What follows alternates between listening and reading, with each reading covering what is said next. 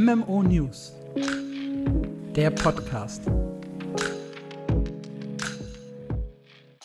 Hallo und willkommen zu Folge 26 von MMO News, eurem Podcast rund um MMORPGs. Und meine Güte, in dieser Folge können wir gleich über drei Titel sprechen, die wir selber angespielt haben. Und wir haben Neues von der G-Star, wir haben einen sehr, sehr langen Newsflash mit positiven und negativen News. Und wir haben wieder einen Haufen Artikel rund um WoW, Lost Ark, Guild Wars 2 und Co. für euch dabei. Und dieses Mal auch wieder mit einem kleinen Intro vorneweg, beziehungsweise ein paar internen Dingen, die wir klären möchten. Bevor ich das aber anspreche, begrüße ich erstmal meinen Co-Moderator Marc. Hallo und schönen guten Tag. Und wir beide haben eine kleine Ankündigung. Und zwar sind wir eine Partnerschaft eingegangen mit der Webseite gameliebe.com. Das ist ein Keyseller, der seinen Sitz in der Schweiz hat und verschiedene Spiele vertreibt. Ihr bekommt da zum Beispiel die neue Final Fantasy Erweiterung Endwalker, ihr bekommt Todd Guild Wars 2, ihr bekommt Gems dafür, WoW-Zeit, was auch immer ihr haben möchtet. Äh, ist ein sehr, sehr seriöser Shop, denn ArenaNet arbeitet ganz, ganz eng mit dem zusammen. Also die Entwickler von Guild Wars 2 haben die schon mal auf ihrer Webseite gefeatured und veranstalten jetzt auch mit ihnen zusammen eine Rabattaktion. Und dort bekommt ihr aktuell ganz viele Guild Wars 2 Produkte günstiger. Zum Beispiel die komplette Dragon Saga Complete Edition. Das heißt Heart of Thorns, Path of Fire, End of Dragons und die dazugehörigen Living World Staffeln. Allesamt für 50 Euro. Was ein ziemlich geiles Angebot ist, falls ihr Guild Wars 2 bisher noch nicht gespielt habt. Und ihr bekommt mit unserem Rabattcode sogar noch 3% runter. Der äh, Gutscheincode, wenn ihr ihn eingeben möchtet, ist MMO-News und direkt hinten dran 3%. MMO-News 3%. Das gibt euch 3% Rabatt und sorgt dafür, dass das für uns als Reflink wahrgenommen wird. Und wir veranstalten auch mit Game Liebe zusammen noch ein kleines Giveaway. Dazu sage ich am Ende des Podcasts noch was. Schaut aber gerne auf unserer Webseite vorbei, mmo-news.audio. Da findet ihr nämlich das Gewinnspiel und da müsst ihr tatsächlich auch kommentieren. So, das war der eine interne Blog. Der andere ist eine neue Frage der Woche. Ihr seid in letzter Zeit ein bisschen faul, was Fragen der Woche angeht. Ich merke schon, seitdem wir so auf diesen Ein-Wochen-Rhythmus umgestiegen sind, überfordert euch das, jedes Mal darauf zu reagieren. Deshalb machen wir es diesmal mal ein bisschen kontroverser. Ihr alle liebt ja eigentlich Mobile MMORPGs da draußen. Ich weiß das, weil ich spiele das und krieg ständig Einläufe von euch dafür, dass ich das tue. Don't you guys have phones? Deshalb die wichtige Frage an euch. Spielt ihr gerne Mobile MMORPGs? Und wenn nein, was hält euch davon ab? Ist es tatsächlich nur die Struktur der Spiele? Ist es die Plattform an sich? Was genau stört euch? Oder ist es vielleicht einfach nur der Ruf? Schreibt's uns und schreibt auch gerne, was sich ändern muss, damit ihr ein MMORPG auf eurem Smartphone spielen würdet. Das würde ich sagen, ist schon mal ein bisschen kontroverser, passt aber perfekt in diese Folge, denn wir haben gleich zwei größere Mobile News oder sogar indirekt drei, wenn man ehrlich ist.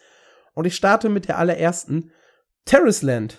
Terraceland hat seine Beta veranstaltet und ich habe reingespielt. Und ich weiß, dass Mark nicht reingespielt hat. Hast du aber ein bisschen was von den Problemen drumherum mitbekommen? Tatsächlich nur in unserem Discord. Ich weiß ja, ein paar von euch haben reingespielt. Ich habe mich weitergehend nicht wirklich mit Terrace Land beschäftigt. Der eifrige Zuhörer hat auch, glaube ich, gemerkt, ich freue mich dabei weitem nicht so drauf wie du. Äh, ich, ich bin sehr gespannt.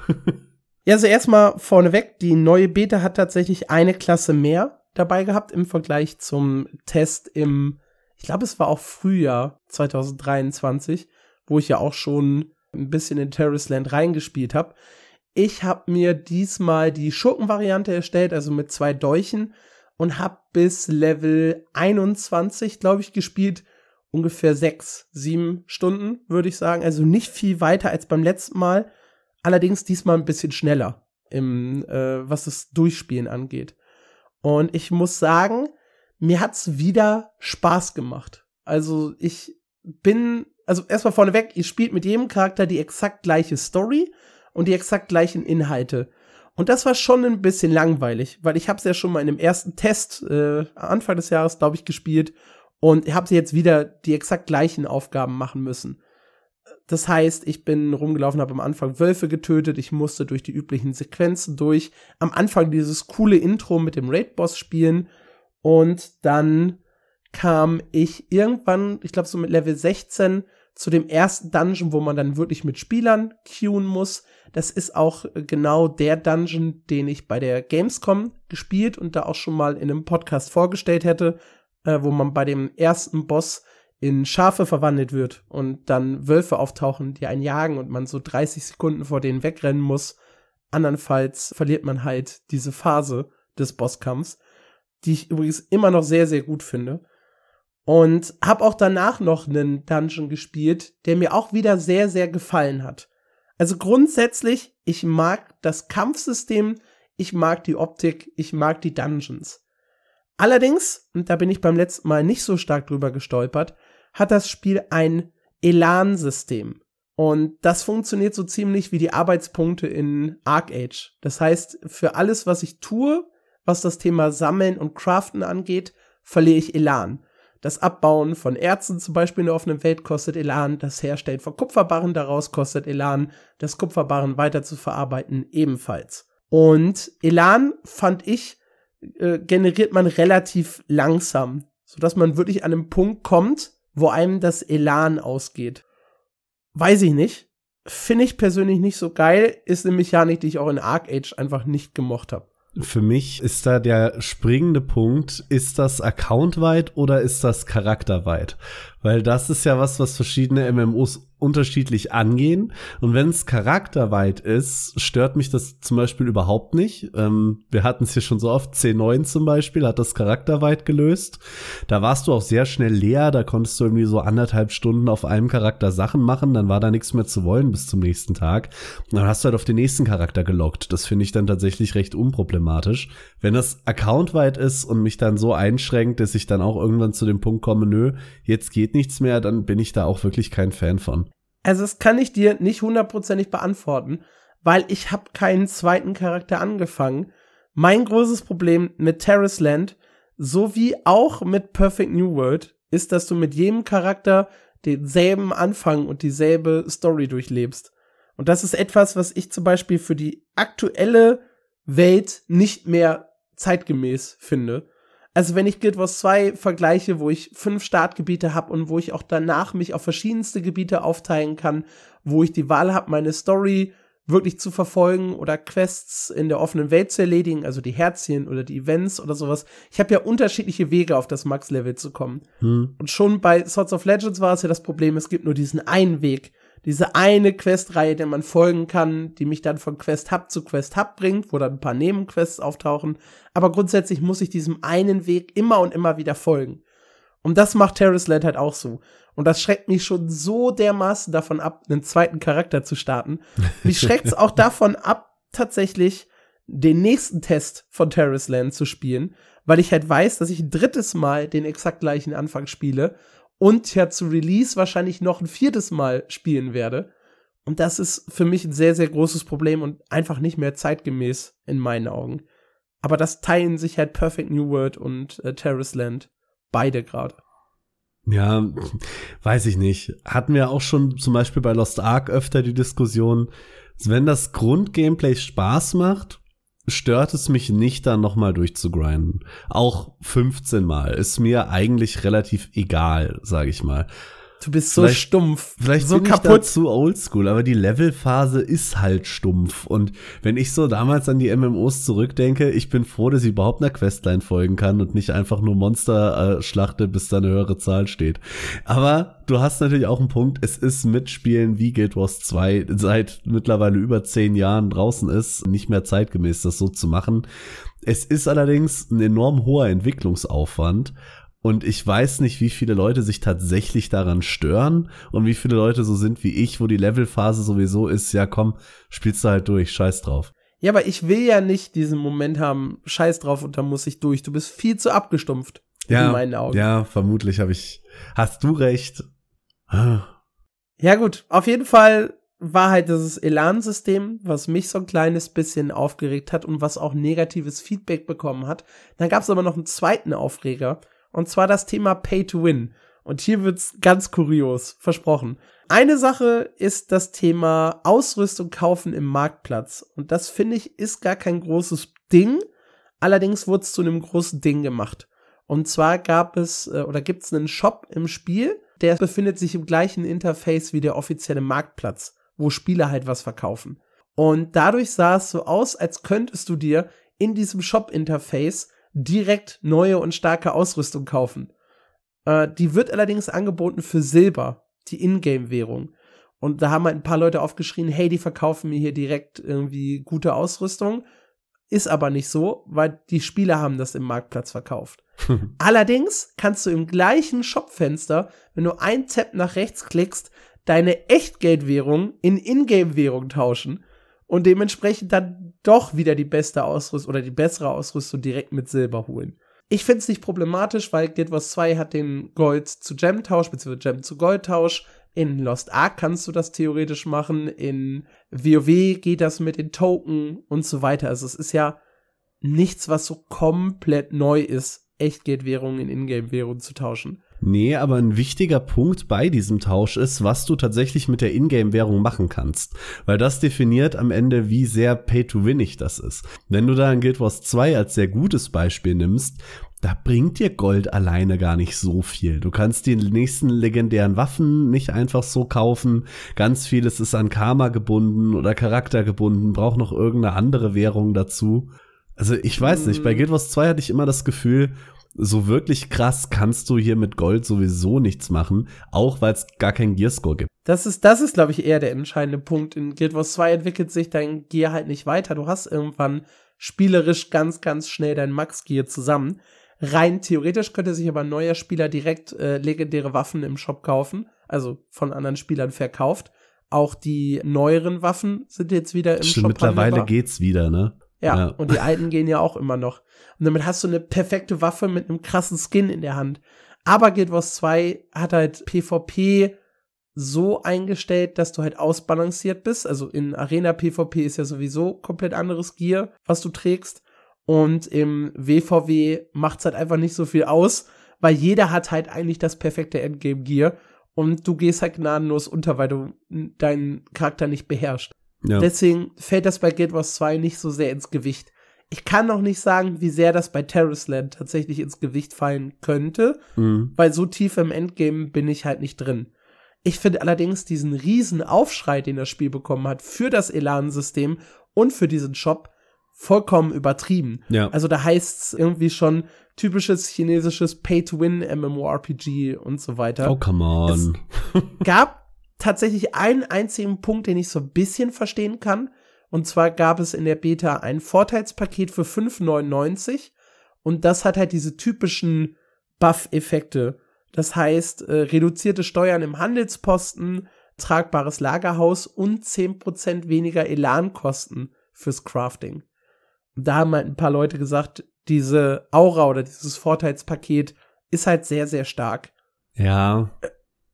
Kann schon. man drüber diskutieren, rechtfertigt aber für mich immer noch nicht diesen krassen Aufschrei, dass alle Leute irgendwie sagen, das ist ein krass Pay-to-Win MMORPG. Jeder kann das für sich selber definieren. Also jeder, der da draußen sagt, hey, das ist doch Pay-to-Win, was labern die beiden, kann man definitiv so sehen. Mhm. Dann muss man halt auch ESO kritisieren mit ESO Plus, wo du einen komplett neuen Bank-Tab bekommst für Materialien beziehungsweise Inventar-Tab, wo du mehr EP, mehr Gold und so weiter bekommst durch den Buff.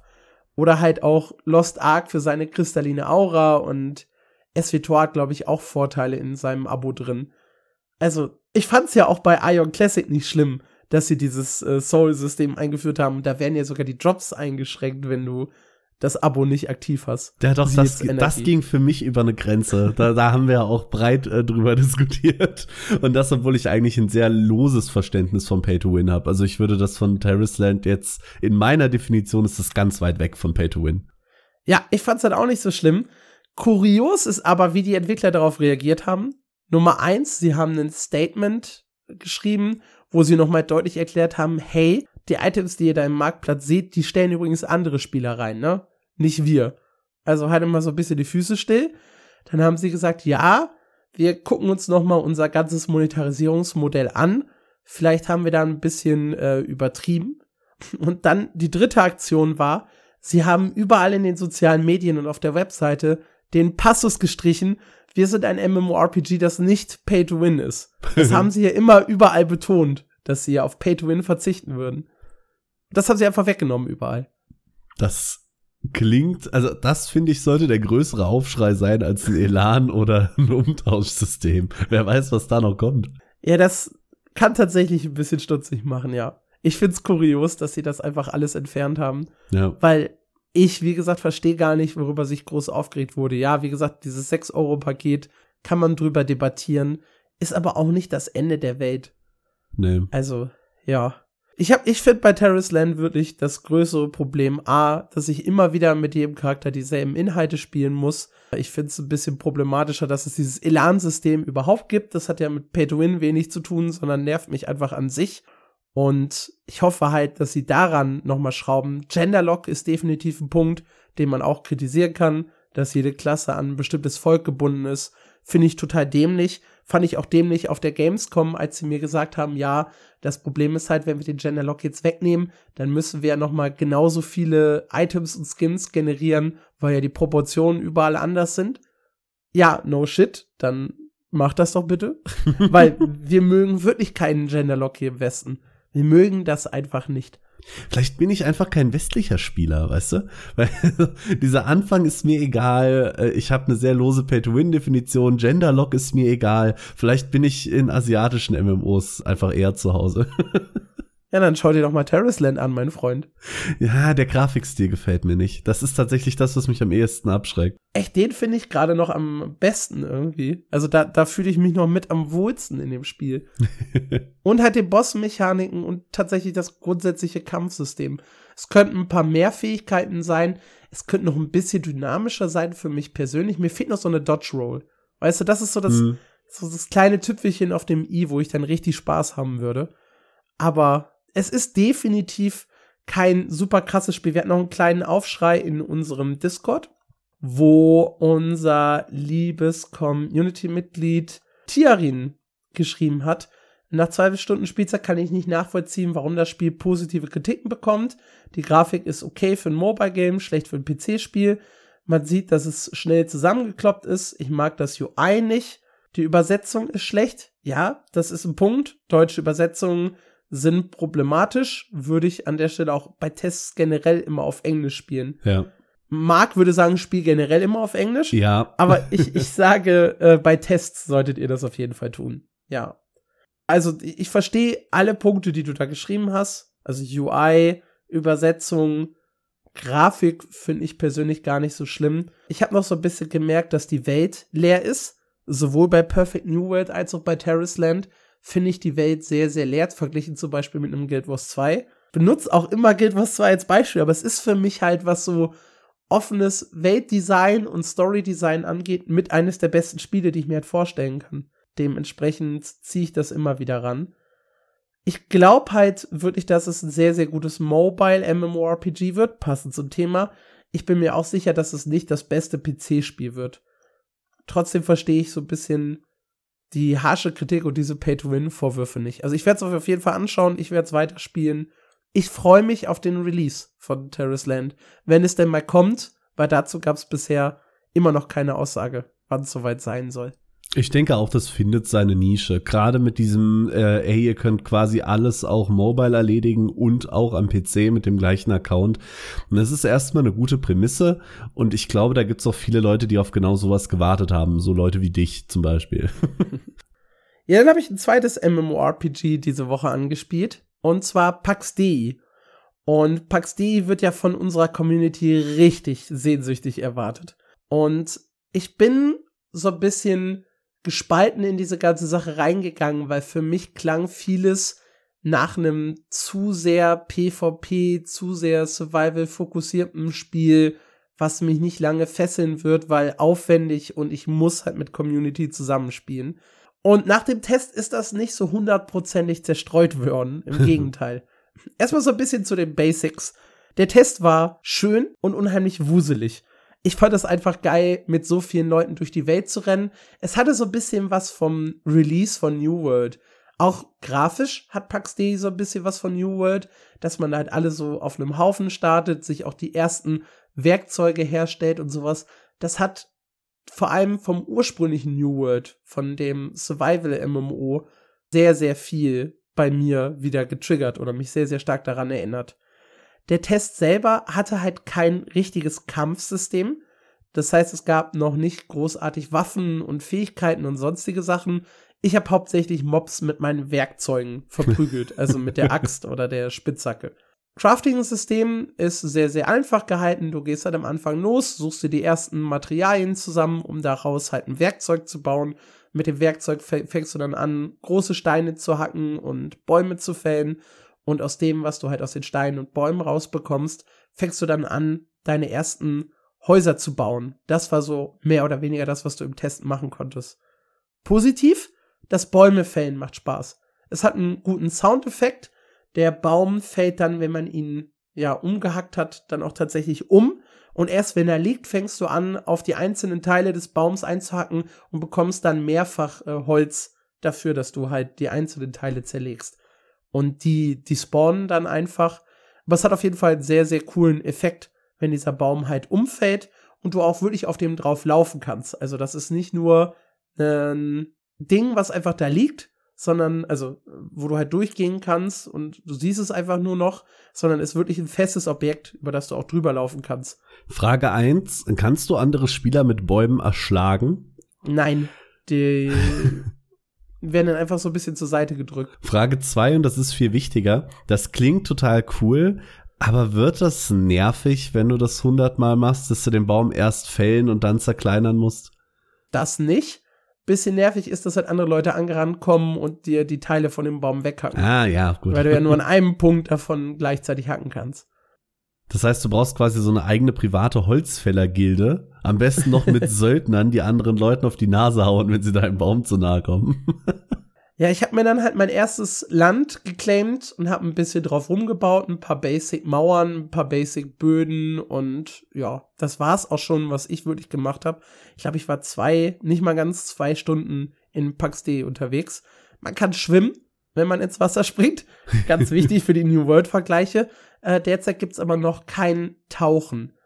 Ich muss sagen, solo im Spiel unterwegs zu sein, vor allem in dieser Beta, hat halt nicht so richtig Bock gemacht. Ich habe aber den Livestream von Asmongold gesehen. Ich weiß nicht, ob du das auch gemacht hast. Nein. Der hat drei Stunden gestreamt mit seiner Community und hatte halt irgendwie so 20, 30, 40 Leute hinter sich herrennen. Und gibt dann so eine Szene, wo er so oben auf einer Mauer steht und zu ihnen runterspricht. Wir machen uns jetzt auf und fällen diesen kompletten Wald weg und dann claimen wir hier das Land und dann bauen wir uns hier eine riesige Burg auf. Und alle stimmen dann in dieses, diesen Kampfgeschrei ein und legen dann los, hauen die Bäume weg und haben tatsächlich angefangen, eine große Burg zusammenzubauen. Mit Innenhof, mit Außenmauern, mit einem Turm. In dem Innenhof haben sie dann eine Schmiede aufgebaut, dann halt ein paar Kisten hingestellt. An den Seiten gab's Werkbänke, ein kleines Lagerfeuer, um das man sich rumsetzen konnte. Und was die in diesen drei Stunden dahin gezimmert haben, sah sehr, sehr cool aus. War zwar bei Weitem noch nicht fertig, hat aber Bock gemacht, dabei zuzuschauen. Und ich glaube, es hat auch Bock gemacht, mit dabei zu sein. Hat mich so ein bisschen erinnert an meine anfänglichen Minecraft-Zeiten, wo wir halt so mit sieben, acht Leuten losgezogen sind und so ein Projekt vorgenommen haben, was wir dann halt in Minecraft gebaut haben. Mhm. Und das war halt super, super cool. In der Gruppe sehr, sehr spaßig. Solo halt wirklich kein so richtig beeindruckender Test für mich. Ja, verstehe ich. Gerade ohne irgendein Kampfsystem. Ja. Ja, ist alleine dann vielleicht nicht ganz so cool. Nächstes Mal dann äh, MMO News Community Gilde im nächsten PAX D Test. Ja, wenn wir die Zeit, also wirklich ein großer Faktor ist da halt wirklich Zeit, ne? Hm. Ich habe halt dann irgendwie abends 22 bis 24 Uhr gespielt und das halt auch nur einmal. Ich weiß halt nicht, wie gut das funktioniert dann mit einer Community Gilde. Nichtsdestotrotz äh, PAX.de immer noch sehr, sehr hoch im Kurs äh, bei unserer Community. Wir haben ja vor ein paar Wochen drüber gesprochen, dass es Gebiete geben wird, in denen herrscht dann Open PvP und man verliert auch wirklich Loot und Ausrüstung. Ausrüstung generell soll eher so ein bisschen wie, wie Tränke behandelt werden, geht mit der Zeit kaputt, müsst ihr ständig neu craften. Hat halt eher so ein Survival-Feeling, das Spiel, als ein klassisches MMORPG. Ich verstehe aber jeden, der sich darauf freut Ich glaube, für mich wird's halt persönlich nichts. Da kommen wir vielleicht auch noch mal bei der Frage der Woche drauf zu sprechen. Aber ich sehe durchaus Potenzial in dem Titel. Ja, das sehe ich auch. Gerade wegen diesem Survival-Aspekt. Von, von dem, was ich bisher gesehen habe, wirkt es für mich auch mehr, dass das Survival halt ganz klar vorne steht. Es ist ein Survival-Spiel mit MMORPG-Elementen anstatt andersrum, glaube ich. Und ja. das kann gut funktionieren. Sie wollen ja, damit werden sie das, was New World ursprünglich verworfen hatte, weil in die Nische zu klein war. Aber die Nische ist ja da. Ja, kann durchaus besetzt werden von dem Titel, ja. Ja, denke ich auch. Wie war deine Perfect New World Erfahrung? Ich habe letzte Woche ja ausführlich drüber gesprochen. Genau, ich habe letzte Woche im Podcast haben wir ja schon drüber geredet, dass ich leider nur zum Zugucken kam, aber direkt nach unserer Aufnahme habe ich mich noch mal rangesetzt und äh, am nächsten Tag noch mal. Insgesamt habe ich irgendwie dreieinhalb, vier Stunden Perfect New World jetzt gespielt und eine Sache möchte ich zurücknehmen und da wird Alex mich jetzt gleich hart judgen, aber das Kampfsystem sah schlimmer aus, als es sich anfühlt. Und da möchte ich im Spezifischen diese äh, Speermenschenklasse erwähnen. Ich okay, ja. habe den Namen vergessen. Die habe ich die meiste Zeit gespielt. Ich habe dann noch so eine Magierin, also den einzigen weiblichen Charakter, auch hier habe ich den Namen vergessen, angefangen. Das hat sich nicht ganz so cool angefühlt, aber dieser Speertyp mit seinen zwei verschiedenen Stances, beziehungsweise drei, wenn du da in deinen Ice-Battle-Modus gehst, das hat schon richtig viel Spaß gemacht. Und es ist bei weitem nicht perfekt. Es ist sehr hakelig, das äh, bleibt bestehen. Hitboxen sind auch noch mal so ein Ding. Aber das ist tatsächlich nichts, was man nicht reparieren kann. Und ich hoffe einfach mal, dass das nicht der, der finale Zustand von dem ganzen äh, Gerüst da ist. Und dann glaube ich tatsächlich kann das wirklich Spaß machen, weil in der Zeit, die ich gespielt habe, hat mich eigentlich nur das Kampfsystem gehalten. Ich fand die Story irgendwie sehr, sehr merkwürdig. Hm. Die unüberspringbaren Cutscenes arg nervig die Welt ein bisschen zu leer. Da möchte ich mich dir auch anschließen. Das Fliegen macht Spaß. Ich habe es tatsächlich weit oh, genug, äh, weit genug gespielt, um ein bisschen rumzufliegen. Erklärung, wie läuft das ab? Ja, du musst äh, die World, also es ist ja in Karten aufgeteilt, ähnlich wie in Guild Wars 2, in so einzelne Abschnitte der Karte. Und wenn du die zu 100% gelöst hast, kannst du in dem Gebiet fliegen. So funktioniert das. Okay. Genau. Das, das, klingt ein bisschen aufwendig. Es ist ein bisschen aufwendig und bringt gleichzeitig das größte Problem von dem System mit sich, weil warum sollte ich da fliegen, wenn ich da schon alles gemacht habe? Deswegen hat sich das für mich eigentlich auch ein bisschen mehr wie ein cooles Gimmick angefühlt, weil hey, cool, du hast dir jetzt alles erforscht und gesehen, flieg mal rum und dann fliegst du ein bisschen rum und denkst so, ah cool, und nach fünf Minuten setzt dieses, ja, und jetzt ein und das ist halt ein bisschen schade. Kannst du aktiv nach oben fliegen? Ja. Du kannst komplett frei fliegen. Aber Luftkämpfe sind nicht mit dabei. Ich habe noch keine gesehen. Ich, ich denke, es wird welche geben. Die gab es zumindest im Vorgänger, wenn ich mich nicht ganz irre. Ja. Äh, ich habe leider noch keine äh, zu Gesicht bekommen. Weil das ist ja dann ein Punkt, warum du wieder in das Gebiet zurückkehrst, wenn du dann halt irgendwie aus der Luft die Feinde auch attackieren kannst oder dich mit denen in der Luft duellierst. Ja, das wäre cool. Vielleicht geht das in späteren Gebieten und nicht unbedingt im Anfangsgebiet. Ja. Das müssen wir noch im Blick behalten. Wenn da jemand von euch schon krass weit gespielt hat, gebt uns da gerne auch Feedback. Also generell ja. gilt, wenn ihr Feedback habt, äh, schreibt uns gerne per Mail an. Info at mmo-news.audio. Oder bei uns im Discord. Auf discord.mmo-news.audio. Oder ihr nutzt die YouTube-Kommentare zu dem Podcast oder aber besucht unsere Webseite mmo-news.audio und kommentiert da direkt unter die News zum jeweiligen Podcast weil wir freuen uns da echt immer über Feedback. Absolut. Ja, ansonsten muss ich gestehen, ich hatte Spaß.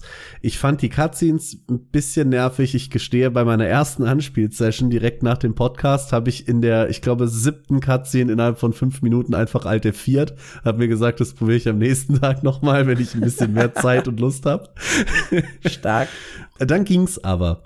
Und wie gesagt, mich hat halt diese, diese Speerkampfklasse im Spiel gehalten. Es hat wahnsinnig Spaß gemacht, mit der da rumzurennen. Die war äh, sehr schnell für ein Tap-Targeting-MMO. Das muss man vielleicht auch nochmal klarstellen. Die ganzen Kämpfe in den Videos sehen schnell und actiongeladen aus. Es ist aber ein Tap-Targeting-Spiel. Du hast jetzt nichts, womit ja. du irgendwie krass zielen musst. auch diese Funktion, diese Souls, du, du, suchst ja diese Tiere quasi, nimmst dann die Soul von denen auf und hast dann da noch so ein Special Move Skill. Das hat viel Spaß gemacht. Da hatte ich, glaube ich, vier, drei oder vier verschiedene. Bin aber am Endeffekt trotzdem immer bei dem ersten geblieben, weil der mir am stärksten erschien. Ich weiß nicht, ob es da noch äh, mehr Abwechslung gibt. Hattest du auch so ein Reh, das dann halt uncharged, so ein bisschen? Nee, ich hatte so einen Blitzelch, der, der ja, hat. Blitzelch, ja. ja hat sich da hingestellt und, und, und, hat viele Blitze gemacht. Das habe ich nie gesehen, weil immer, wenn ich den Skill benutzt habe, hat's tierisch gelaggt. Ich habe immer nur das, das Outcome gesehen. Das ist der zweite große Kritikpunkt. Performance-technisch zumindest auf meinem Rechner mit einer 3080 und einem sehr modernen Prozessor super am, am rumlecken, super viele Performance-Einbrüche. Da müssen sie halt wirklich noch dran schrauben. Okay. Also performance-technisch hatte ich keine so große Probleme. Ich hätte wirklich eher mit dem hakeligen Kampfsystem. Spannend, dass wir da so unterschiedliche Erfahrungen gemacht haben. Ja. Spricht aber für das Spiel, wenn sie halt alles in den Griff bekommen. Also wenn sie Performance in den Griff bekommen, wenn sie das Kampfsystem so ein bisschen fixen und wenn sie es dann halt noch schaffen, unseren allgemeinen Kritikpunkt mit der Spielwelt zu lösen, dann hat das ja ein grundsätzliches Potenzial. ich glaube auch. Also wenn es ein langlebiges Spiel wird und die erst, ich sag mal, diese die ersten kritischen fünf Jahre übersteht, will ich was sagen. Äh, und das länger läuft, glaube ich, dass es irgendwann zwangsläufig gut wird, weil irgendwann werden sie das alles in den Griff kriegen. Die Frage ist halt, kommen sie dahin? Oder machen sie es noch besser vor Launch noch? Das einzig Verrückte, was ich wirklich bei Perfect New World habe, ist, dass sich die ganze Kommunikation, der Aufbau der Webseite, der Ablauf der Tests, die Sprachversionen, die das Spiel bietet und so weiter, irgendwie anfühlt wie bei einem Indie-MMORPG, obwohl dahinter ja eigentlich mit Perfect World ein riesiges Unternehmen mit sehr, sehr viel Geld steckt. Ja. Ich weiß nicht, ob du dieses Gefühl auch hattest, auch so beim Spielen und wie gesagt, das Ganze drumherum.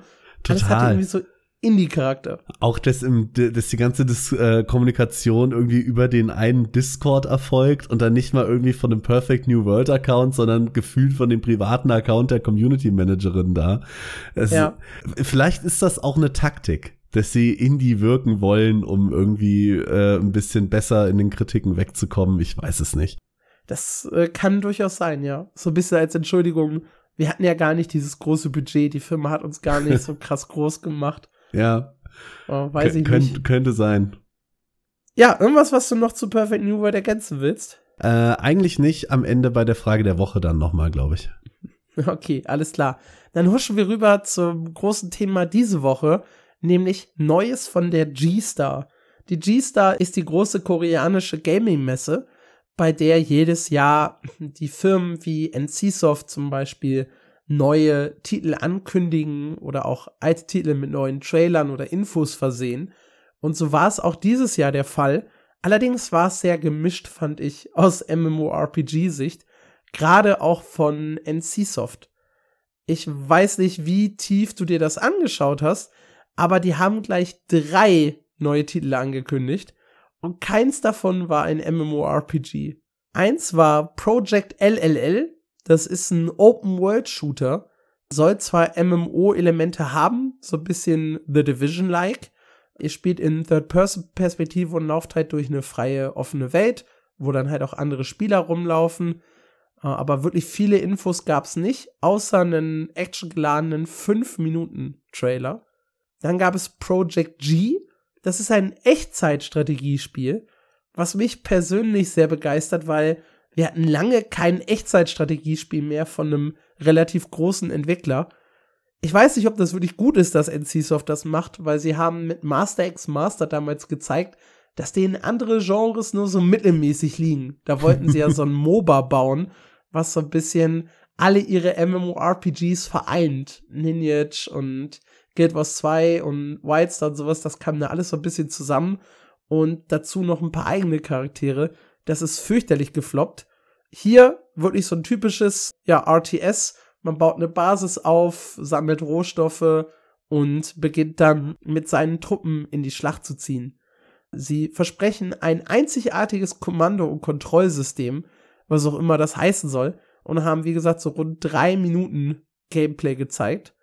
Und das letzte Spiel, was sie angekündigt haben, war Project M. Das ist ein interaktives Abenteuerspiel, das dann, ja, eher so im Singleplayer, glaube ich, stattfindet, wenn ich das richtig verstanden habe, wo Erzählung eine sehr, sehr wichtige Rolle spielt. Dieses einzigartige Kommando- und Kontrollsystem gibt mir so ein bisschen Vibes von, ich glaube, es war Command Conquer, hieß es einfach nur vier, wo du keine Basis baust, sondern nur so ein mobiles Ding hast, womit du, womit du irgendwie rumrennst. Und das haben sie damals so ähnlich verkauft, ist dann tierisch gefloppt, wollte keiner haben. Und ich glaube, es war auch so ziemlich das letzte Command Conquer.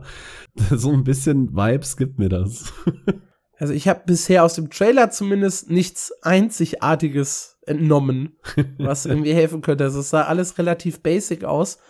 Äh, ich freue mich einfach nur, dass es mal wieder ein RTS gibt, weil eigentlich habe ja. ich Warcraft 3, StarCraft, Age of Empires alles sehr, sehr gerne immer gespielt. Absolut. Das letzte große, was wir bekommen haben, war Age of Empires und das war, sagen wir mal, okayish at best.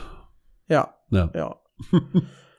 Ja, ansonsten, ich weiß nicht, der, der Shooter gibt mir halt nichts, kann ich wenig zu sagen. Ich stehe nicht so auf, auf, ja, Open World, MMO-Shooter. Ja. Ist nicht mein Genre. Da müssen sich dann irgendwie äh, Division-Fans zu äußern. Und was NCSoft noch gemacht hat, war ein Trailer zu Throne of Liberty rauszuhauen. Und meine Güte, war das ein fürchterlicher Trailer. Oder was heißt fürchterlich? Aber der, der, der Trailer gibt halt einfach gar nichts. Es war so ein Cinematic-Ding, wo sie halt Charaktere zeigen, die einen riesigen Boss vermöbeln. Und dieser riesige Boss, den gibt's, glaube ich, im Spiel. Aber ansonsten, weiß ich nicht, es hat halt mit Throne Liberty nichts zu tun. Die Charaktere springen da super hoch, fliegen durch die Luft, laufen die Klinge vom Gegner entlang, was ja in dem Spiel selber nicht passiert. Und da sind wir wieder bei so einer alten Frage der Woche, ne? Cinematic versus Gameplay-Video. Und ich muss halt sagen, ja, die Cinematic sah ganz okay aus, wie die sich da gegenseitig betteln in der Gruppe. Aber es verrät halt überhaupt nichts über das Spiel. Und dementsprechend ist es nichts, was wir jetzt irgendwie groß thematisieren könnten. Ich glaube aber, dass das genau das ist, was die jetzt kurz vor Release brauchen. Der Trailer soll einfach nur noch mal Hype erzeugen, gar nicht so tief Gameplay. Das, das guckt sich ja niemand an. Ich glaube, wenn du wirklich die Leute groß erreichen willst, brauchst du einen geilen Cinematic-Trailer. Gerade auf so einer großen Messe, wo es halt nicht nur um dich geht. Und ich glaube, kurz vor Release ist das äh, ein, ein kluger Schachzug, da ein Cinematic zu machen es mag durchaus sein, ich habe ja schon bei dem bei der Frage der Woche gesagt, Cinematics geben mir halt einfach gar nichts. Hm, hm, Ist so. Hm. Mein persönliches kleines Highlight von der Messe war Project XT. Da haben wir im Podcast, glaube ich, noch nicht drüber gesprochen, aber ich hatte letztes Jahr mal irgendwann den News dazu geschrieben. Das ist ein neues MMORPG vom Entwicklerstudio Blackstorm, ebenfalls aus Südkorea und soll für den PC erscheinen, ist ein Unreal Engine 5 Game und spielt so ein bisschen in der postapokalyptischen Welt. Und das hat mir so leichte Marvel DC Universe Vibes gegeben. Also du siehst im Trailer, das ist bisher alles, was wir dazu haben, eine Stadt, in der du dich aufhältst und in der du halt gegen Horden von Monster kämpfst. Da gibt's dann ein paar Charaktere, die gezeigt werden. Das ist einmal so ein großer Typ, der einfach eine riesige magische Hand hat und dann so mit mega verstärkten Faustschlägen die Gegner durch die Gegend wirbelt und verprügelt. Dann hast du ein Mädchen mit einem richtig großen Hammer, die alle irgendwie verprügelt. Eine Frau mit einem Gewehr und einen verrückten Kerl mit Eiszaubern. So habe ich es mir hier notiert. Das sind so die, die vier Charaktere, die sie gezeigt haben. Ich glaube, es soll insgesamt sechs Stück geben, die man spielen kann. Und was ich halt mag, ist, wir hatten bisher wenig MMORPGs in so einer postapokalyptischen Welt. Also wo du wirklich durch so eine äh, kaputte Stadt läufst, was auch so ein bisschen immer kein realistisches Szenario ist, aber halt schon anders als dieses typische Fantasy-Spiel. Mhm. Äh, Actionkämpfe, wo man aktiv ziehen muss, Ausweichrolle ist mit dabei. Es soll PvE und PvP geben und äh, ja, sechs Charaktere. Genau, hier steht's auch noch mal stehen zur Auswahl. Viel mehr Details gibt es noch nicht. Es hat auch noch keinen richtigen Namen. Es hat noch kein Monetarisierungsmodell und auch keine offizielle Ankündigung für einen Release im Westen. Nichtsdestotrotz mal so ein bisschen ein neues, frisches MMORPG zu sehen, fand ich ganz cool. Klingt auf jeden Fall nett. Ja. Verrückter Eiszauberer ist genau das, wo ich mich sehe. ich dachte äh, eher bei dem Mädchen mit großem Hammer, wenn du so auf. Boah, äh, nee. Korea nee, stehst. Da, da bin ich dann witzigerweise wieder komplett raus. C9 hatte da auch so eine Klasse, so eine kleine Lolita mit so einem dicken Hammer. Äh, schrecklich, schrecklich. Ja, dann gab's noch eine News zu Lost Ark Mobile äh, ja. die ich dann auch für mein MMO schreiben durfte, die übrigens sehr erfolgreich war, Marc, ne? Ich, ich, ich will denen nichts Böses, aber man kann auch Lost Ark noch groß machen. ja, das äh, davon gehe ich aus. Gerade wenn man Lost Ark Mobile nimmt, weil wir hatten im letzte äh, letzte Woche schon drüber gesprochen. Vor der G-Star gab es diesen Teaser-Trailer, des Lost Ark Mobile kommt und des da eine Specialist mit Samurai-Schwert äh, auf dem Dings war. Und dann, äh, während der G-Star, gab's noch einen Trailer, der eigentlich gar nichts gezeigt hatte. Nur witzige kleine Mokokos mit ein paar Randfakten über das Spiel. Und das war erstmal sehr enttäuschend. Allerdings durften im Rahmen der G-Star ein paar YouTuber schon Lost Ark Mobile spielen und dieses Gameplay tatsächlich auch veröffentlichen unter anderem äh, Steparu, ich glaube, den hatten wir auch schon ein paar Mal mhm. äh, hier erwähnt. Da könnt ihr euch zum Beispiel einmal 10 Minuten Lost Ark Mobile Gameplay angucken von der neuen Klasse.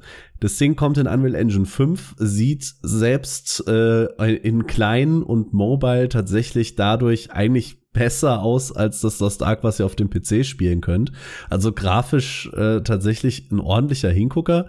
Ansonsten ähm, zeigt das Gameplay die Morai Ruins. Das ist ein Dungeon sehr äh, am Anfang des Spiels. Es ist auch noch nicht klar, ob einfach genau das gleiche Spiel nur mobile ist oder dann doch wieder was eigenes. Es ha, da habe ich Updates für dich. Aha. Äh, und zwar konnten ja ganz, ganz viele auf der Messe tatsächlich Lost Ark Mobile spielen. Also nicht nur YouTuber, sondern auch ganz viele andere Leute. Mhm. Und es gibt haufenweise Anspielberichte im Internet. Und da hieß es dann, dass das Intro und äh, die Story im Grunde identisch zur PC-Version sind.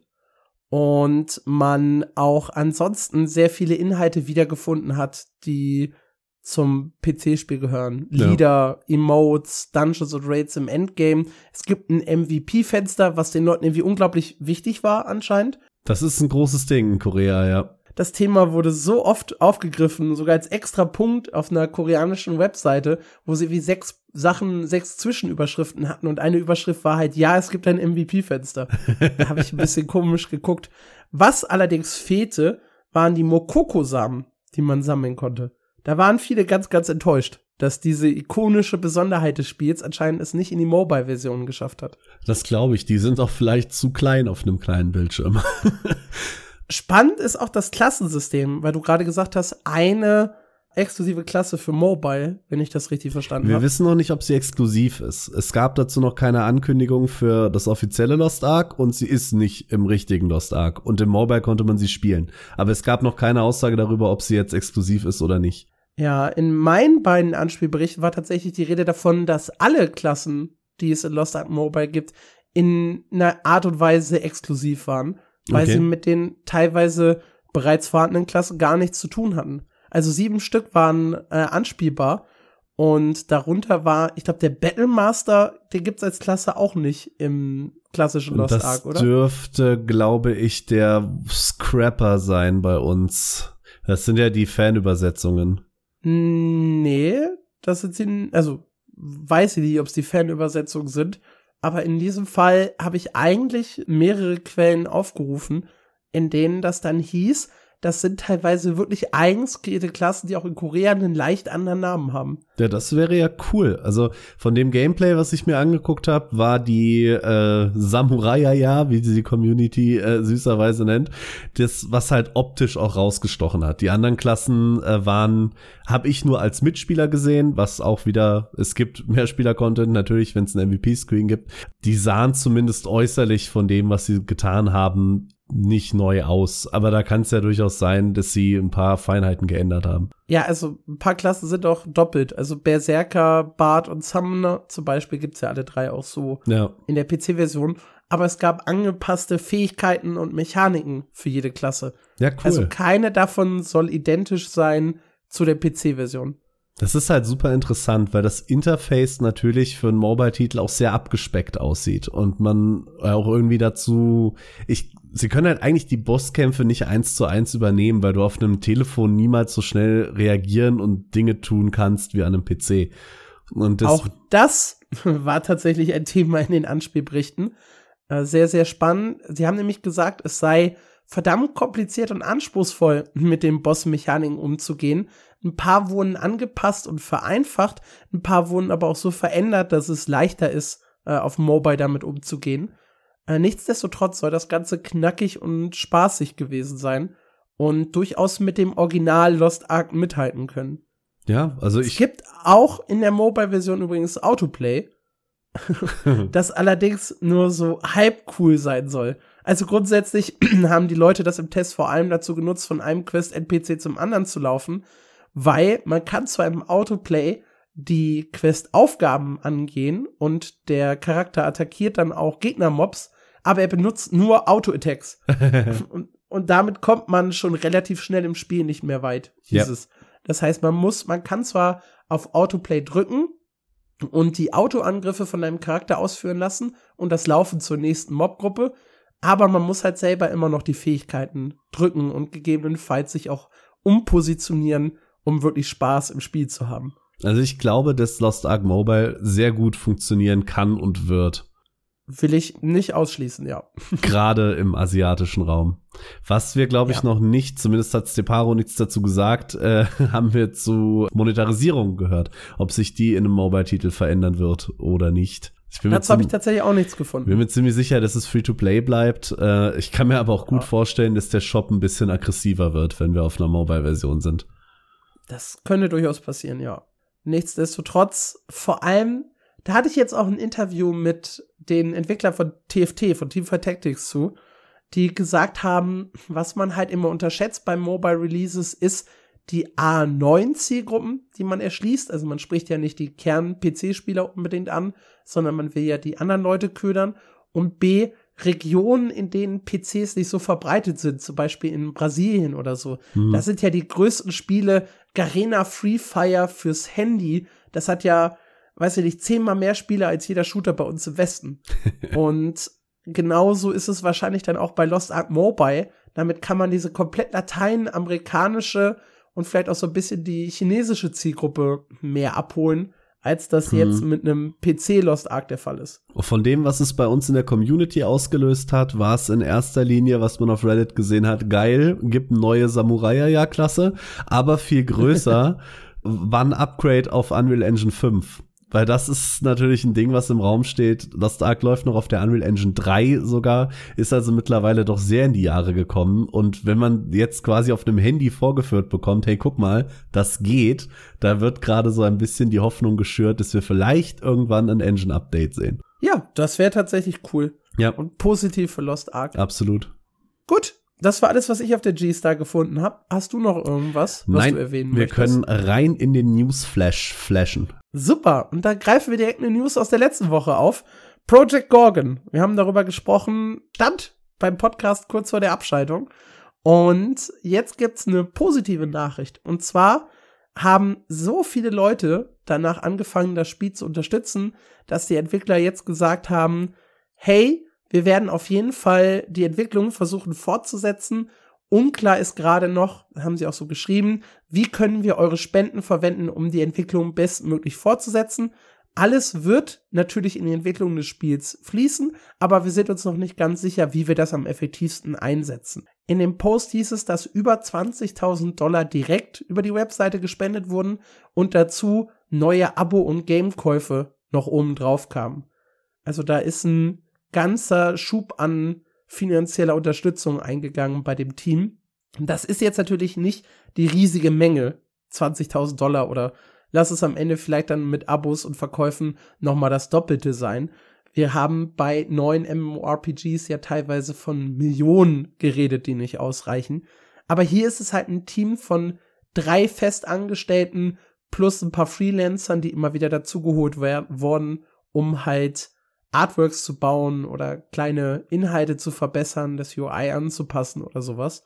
Das heißt, das ist kein riesig großes Team und da sind dann 20.000 Euro plus durchaus etwas, was ein finanzielles Polster für ein paar Monate bedeutet. Und das Geld soll jetzt, wie gesagt, irgendwann 2024 zurück in die Entwicklung fließen. Die wollen einige alte Teammitglieder zurückholen für das nächste Update. Von einem Update, von dem wir nicht mehr wussten, ob das überhaupt jemals möglich sein würde. Das finde ich ist eine sehr, sehr positive Nachricht. Das klingt sehr gut, ja. Ich die Spielerzahlen gingen kurzzeitig auch nach oben. 259 Leute im Peak. ist jetzt nicht die Masse, aber es ist halt von 160 auf 260 hochgesprungen. Das ist zumindest ein bisschen was. Also prozentualer Anstieg auf jeden Fall äh, fett. Welches MMORPG kann das fünf Jahre nach Release noch von sich behaupten, ne? Ja. Und das ohne großes Update. ja, das war äh, die positive Nachricht Nummer eins. Die zweite positive Nachricht ist Oldschool RuneScape bricht Spielerrekorde. Und zwar richtig, richtig krass gerade. Äh, ich habe die News geschrieben, da war es am 15. November der Rekord von 185.000 gleichzeitigen Spielern. Inzwischen hat das Spiel die Marke von 200.000 geknackt. Und das ist wirklich beeindruckend, wenn man die, das Alter und vor allem die Grafik von Oldschool RuneScape bedenkt. Das ist so Weil das wild. sieht halt wirklich nicht schön aus. Dass dieses Spiel so lange nach Release noch Rekorde bricht. Vor allem 200.000 ist echt eine richtig hohe Zahl gleichzeitige Spieler auf jeden ja, Fall. Eben. Also Lost Ark kam zuletzt so auf um die 60.000, New World so auf um die 30.000. Also zusammen nicht mal die Hälfte von dem, was Oldschool RuneScape hatte. Es ist einfach es so ist verrückt. Auch eine super spannende Entwicklung des Spiels, wenn man sich das anschaut. Ich habe den ganzen Graphen, es gibt ja bei, bei RuneScape tatsächlich eine komplette Transparenz, wie die Spielerzahlen aussehen. Das heißt, auf der Webseite ist immer ein Counter, so und so viele Leute sind gerade online. Und es gibt eine Webseite, die liest das einfach alle fünf Minuten aus und baut daraus halt einen Graph von 2013 bis heute. Und diese Entwicklung ist super, super cool, weil der Graph ging stetig nach oben für das gesamte RuneScape-Franchise bis 2021. Da hat es halt einen großen Peak unter Corona. Wir alle erinnern uns daran. Dann ging es bis 2023 wieder ein bisschen runter und seit 2023 wieder straight nach oben. Wichtig dabei ist, 2014, 15 und auch noch 16 war das dominante Spiel RuneScape 3.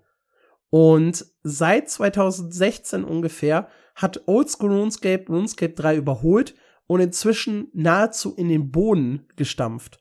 Also 2019 äh, waren es 140.000 Spieler zusammen. Davon rund ein Drittel äh, RuneScape 3 und zwei Drittel Oldschool RuneScape. Jetzt liegt der Peak bei 220.000 Spielern, von denen 200.000 aus Oldschool RuneScape kommen und 20.000 aus RuneScape 3. Also nicht mal mehr 10% von, dem, von der Gesamtspielerzahl macht äh, der eigentlich modernere Titel aus. Ja, ich das ist meine, eine krasse Entwicklung. Und damit hat Oldschool RuneScape quasi als erstes gezeigt, dass wie gut Classic-Versionen funktionieren können. Wir sehen es mit WoW Classic, wir sehen es gerade mit der Fortnite OG Map, das gerade auch wieder Rekorde bricht. Es ist schon eigentlich ziemlich krass. Es ist aber nicht nur die Tatsache, dass sie halt das alte Spiel neu aufleben lassen, sondern dass sie das auch sehr, sehr klar und zusammen mit der Community weiterentwickelt haben. Hm. Es geht ja hier immer die Regel, neue Features müssen 75% Zustimmung von der Community haben. Die Community durfte dieses Jahr darüber abstimmen, welche welcher erste neue Skill seit 2013 in das Spiel reinkommt. Und da gab es ja hitzige Debatten und das war super, super spannend zu verfolgen, so von außen, wie die Leute versucht haben, für ihren Favoriten dann auch zu werben und die anderen klein zu reden. Und dann war die Umfrage ja teilweise auch echt eng. Über 150.000 Menschen haben an der Umfrage teilgenommen, was super, super viel ist. Also normalerweise planst du ja gar nicht damit, dass 10% von deinen Spielern wirklich an so einer Umfrage teilnehmen. Hier könnten das sogar noch leicht mehr als 10% sein. Ja. Und das ist absoluter Wahnsinn, was sie halt geschafft haben, so eine Bindung zur Community aufzubauen und dann halt auch die Leute wirklich über ja Jahrzehnte. Ich meine, das Spiel ist 2003 erschienen, feiert 20 Jahre jetzt. Das ist schon schwer beeindruckend. Ja. Sie haben sogar gesagt, dass das der höchste Gesamtspielerwert, glaube ich, seit 2007 ist. Überleg mal, wir haben vielleicht Zuhörer, die jünger sind als RuneScape. Bestimmt. Das ja. ist schon heftig. Wobei die MMORPG-Spieler in der Tendenz immer alt sind. Ja, ich erinnere mich da noch an diesen geilen Moment auf dem Eve Fanfest, wo der CEO vorne auf der Bühne gesagt hat, die haben ja auch 20 Jahre gefeiert dieses Jahr. Wir haben hier heute im Raum vier Spieler, die jünger sind als Eve Online. Und das war auch ziemlich geil eigentlich. Ja, also, Orsk RuneScape, wir ziehen unseren Hut davor. Ich spiel's ja gerne auf Mobile. Ich glaube auch, dass der Mobile Release einen Anteil daran hat, dass das Spiel so erfolgreich ist. Also man mhm. hat noch mal so einen leichten Peak zum Mobile Release gesehen. Der war glaube ich 21, wenn ich mich nicht täusche, ungefähr da, wo halt dieser bisherige Rekordwert liegt, der halt unter Corona zustande kam. Da war auch Release auf Steam. Genau, es war Steam Release und gleichzeitig Mobile Release 2021 und Pandemie. Aber von dem Peak ist man gar nicht mehr so weit weg. Ich würde sagen noch so ungefähr 10 Prozent vom All-Time-High. Das ist schon heftig. Ich glaube, es gibt kaum ein Spiel, was seine Corona-Zahlen schlagen kann. Ja. ja, dann huschen wir mal rüber zu einem komplett neuen Spiel, das auch noch dieses Jahr die Beta starten möchte. Hey, wir hatten ja noch nicht genug Betas in letzter Zeit. Und zwar geht es diesmal um World Shards. World Shards ist ein MMORPG, das sehr, sehr großen Wert auf Sandbox-Inhalte legt und äh, verzichtet auch wieder auf Klassen, also setzt stattdessen auf getragene Waffen und Rüstungen. Es gibt aber auch kein allgemeines Charakterlevel, sondern nur ein bestimmtes Fähigkeitslevel, das ihr also jeweils verbessern könnt. Es soll ein Action-Kampfsystem geben, bei dem ihr euch an Feinde anschleicht und sie so sogar ohne Aufmerksamkeit zu erregen ausschalten könnt, wenn ihr besonders gut darin seid zu schleichen. Die Spielwelt soll aus vielen prozedural generierten Inseln bestehen und Erkundung soll ein wichtiges Element sein, Geheimnisse decken, Rätsel lösen und gegen schwere Bosse kämpfen. Dabei wird jede Insel nur für die Gruppe generiert, mit der man unterwegs ist, und andere Spieler trifft man dann primär in Städten, da sollen das dann aber Dutzende bis Hunderte Spieler sein, die sich auf einem Haufen tummeln können. Jeder Spieler hat eine eigene Insel, mit eigenem Haus, Werkbänken und Co. Crafting soll wichtig sein, PvP nur in ganz speziellen Arenen, PvE ist der große Fokus. Womit das Spiel damals meine Aufmerksamkeit erregt hat, waren die Katzen im Spiel. Das heißt, äh, die Welt wurde durch eine Catastrophe zerstört. Also irgendwie haben die Katzen irgendwas damit zu tun, storytechnisch. Und man selbst wird auch in der Intro-Sequenz von einer Katze geweckt im Spiel. Die äh, Beta soll laut den Entwicklern komplett kostenlos spielbar sein, denn ihr könnt euch genau jetzt auf der offiziellen Webseite registrieren. Das ist das Neue. Und da halt so ein Dokument ausfüllen, wo ihr sehr, sehr viele Fragen beantworten müsst. Also wirklich sehr, sehr viele. Ich war äh, überrascht, was die alles fragen können. Hast du eine Katze? Ist bestimmt die erste Frage, oder? Nur, nur Katzenbesitzer Nein. dürfen mitspielen. Uh, your name, your email address, Alter, Gender, Discord-Name, uh, Ort, also Land, aus dem man kommt, welches Device man nutzt, wie viele Stunden man Spiele spielt, wie viel man mit Freunden spielt, welche der folgenden Spiele man kennt, ob man äh, in irgendeiner Art und Weise in der Games Industry arbeitet, ob man Creator ist, dann noch ein paar Spezifikationsabfragen und äh, ob man bereit ist, eine NDA zu unterschreiben. Und dann gibt's den Punkt, äh, möchtet ihr weiterführende Fragen beantworten, um eure Chance zu erhöhen. Und dann kommen noch mal drei Seiten mit etwa ähnlich vielen Fragen, wo dann auch ganz gezielt abgefragt wird, was man gerne in dem Spiel macht, welche äh, Elemente man mag, welche anderen Spiele man spielt, wie man sich selber so als Charakter einschätzt und so weiter. Holy shit. Das war sehr ausführlich, ja. Ich fand die Fragen bei Perfect New World schon viel. Ja, ich habe das natürlich ausgefüllt, weil hey, ich möchte jedes neue MMORPG. Du hast spielen. wahrscheinlich auch deinen Personalausweis hingeschickt, oder? Würde ich machen, wenn es für so einen Beta-Test nötig wäre, ja. In der Beta selber sollt ihr die Tutorial, äh, die, die Tutorial, das Tutorial, die Hauptstadt, äh, die ersten fünf bis zehn Inseln besuchen können. Äh, es gibt bereits Housing, Gardening, Angeln und ein paar Collectibles. Äh, es wird außerdem ein Crafting-System mit über 500 Rezepten geben. Das ist der Plan für diesen ersten Beta-Test. Das ist für eine Beta recht ordentlich, würde ich behaupten. Ja, Low Kick Games, die Entwickler hinter dem Spiel, sind halt, ist halt ein Indie-Studio, haben aber zuvor vor allem an Titeln wie World of Tanks und Alex Online gearbeitet. Also Free-to-Play-MMOs mit Shop habe ich dazu geschrieben, als es darum ging, wie sich das Spiel wohl finanziert. Eine offizielle Aussage gibt's dazu noch nicht, aber es macht sehr wahrscheinlich, dass sie in so eine Richtung gehen werden.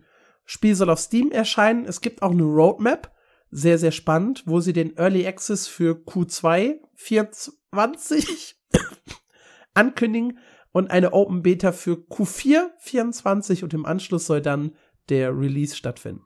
Ja, das klingt nach äh, erster Hälfte 25, würde ich mal in den Raum werfen.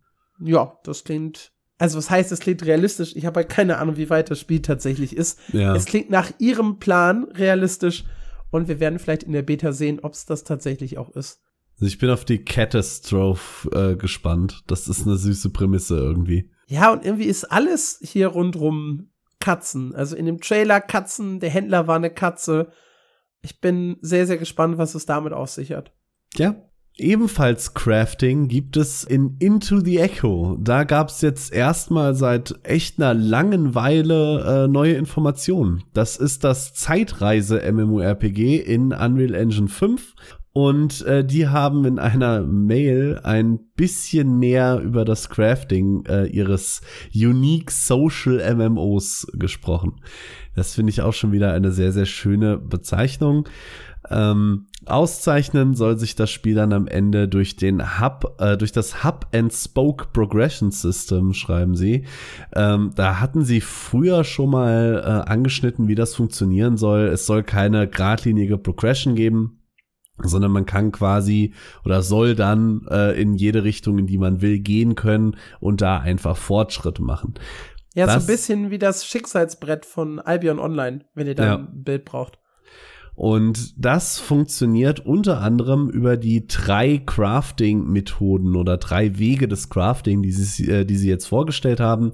Das ist zum einen das Wisdom, Craft, äh, Wisdom Crafting, das äh, sich auf naturelle Ingredients äh, und traditionelle Methoden beschränkt, das klingt also eher wie das, ich sag mal, 0815 Crafting, was man in den meisten MMORPGs kennt, mit äh, Holz, Stein, whatever. Sie schreiben aber auch dazu, dass Spells ein Teil des Craftings äh, sind, die dann Sachen wie normale Pflanzen in äh, Powerful Remedies äh, verwandeln. Also es klingt so ein bisschen wie die Alchemie in dem Spiel. So eine Mischung aus, aus Crafting und Alchemie.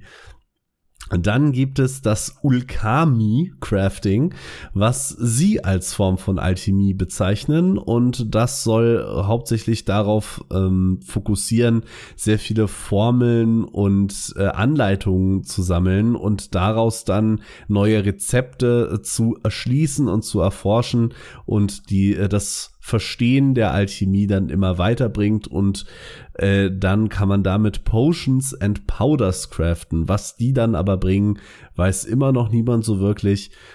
Und es gibt noch das Quen oder Ken Smithing als dritte Variante und das klingt für mich am interessantesten. Da geht es nämlich darum, sowas wie Metall, Waffen oder Rüstungen in äh, Skills zu verwandeln. Und zwar soll man dadurch äh, durch neue Smithing Techniques and Methods, die man in der offenen Welt finden können soll, eben diese Gegenstände in neue und powerful Abilities verwandeln. Und das ist ein sehr interessantes System, finde ich. Ich finde interessant, dass sie das auch wieder kennen oder Quen nennen, weil das ist ja auch gleichzeitig diese Kraft, die du brauchst, um die Zeitreisen im Spiel zu machen. Genau. Das ist quasi wahrscheinlich so die komplette Magie in dem Spiel wird wird einfach Quen sein, nehme ich jetzt einfach mal an. Ja, dann gab's noch einen kleinen äh, Glimpse, was allerdings weniger schön ist, wobei das Ende des Jahres eh schon vollgepackt ist. Hier bestätigen sie nur noch mal 2023 wird es nichts Spielbares zu Into the Echo geben. 2024 freut man sich dann darauf, einige Spieler äh, dazu einzuladen, dieses Crafting-System zu erleben. Das ist sehr, sehr spannend, weil Into the Echo hat eine ganz, ganz komische Entwicklungsphase bisher durchgenommen. Äh, es ging los 2021, da wurde so ein kurzes Teaser-Video veröffentlicht Und da haben die halt bekannt gegeben, hey, wir wollen hier, ist sowieso ein kanadisches Studio, ein MMORPG schaffen, in dem ihr leben wollt und das wird super toll und freut euch da drauf. Ein richtig, richtig geiles Projekt. Dann passierte fast ein Jahr lang gar nichts. Und dann meldeten sie sich Ende 2022 mit den Worten, hey, uns gibt's übrigens noch. Wir wollen Anfang 2023 einen Pre-Alpha-Test starten. Meldet euch doch mal dafür an. Und äh, der fand aber irgendwie nie so richtig statt. Zumindest habe ich nichts davon mitbekommen. Ich habe den Fragebogen auch dafür wieder ausgefüllt. und dann gab's plötzlich so ein Journal, wo sie so ein paar Story-Elemente gepostet haben im Laufe des Jahres. Aber ansonsten halt einfach gar nichts. Und jetzt kam aus dem Nichts dann dieser Crafting-Blogpost. Ja. Also, sie brauchen anscheinend viel, viel länger für alles, was sie sich eigentlich vorgenommen haben. Und man bekommt sehr, sehr wenig neuen Input. Nichtsdestotrotz klingen halt so Aussagen wie, äh, ihr wollt darin leben und wir bringen Zeitreise mit rein, uniques Crafting-System. Unique Social Experience. ja, da haben sie aber ein bisschen konkreteres schon zugesagt. Und zwar wollen sie äh, toxisches Verhalten im Spiel reduzieren. Und das bedeutet, dass man äh, Skill und Fortschritte nicht nur an einer Zahl festmachen können soll und dann sagen kann, hey, du hast, weiß ich nicht, Skill Level 100, du bist gut, du hast so Skill Level 10, du bist es nicht, sondern sie wollen dir die Möglichkeit bieten, mit deinem tatsächlichen Skill zu überzeugen. Das heißt, die Leute werden von außen wahrscheinlich nicht sehen, wie gut du tatsächlich bist. Hm. Sie haben außerdem gesagt, dass Mental Wellness in ihrem MMORPG wichtig ist. Das heißt, äh, Inklusion ist wichtig und toxische Spieler sollen sofort gebannt und aus dem Spiel äh, entfernt werden.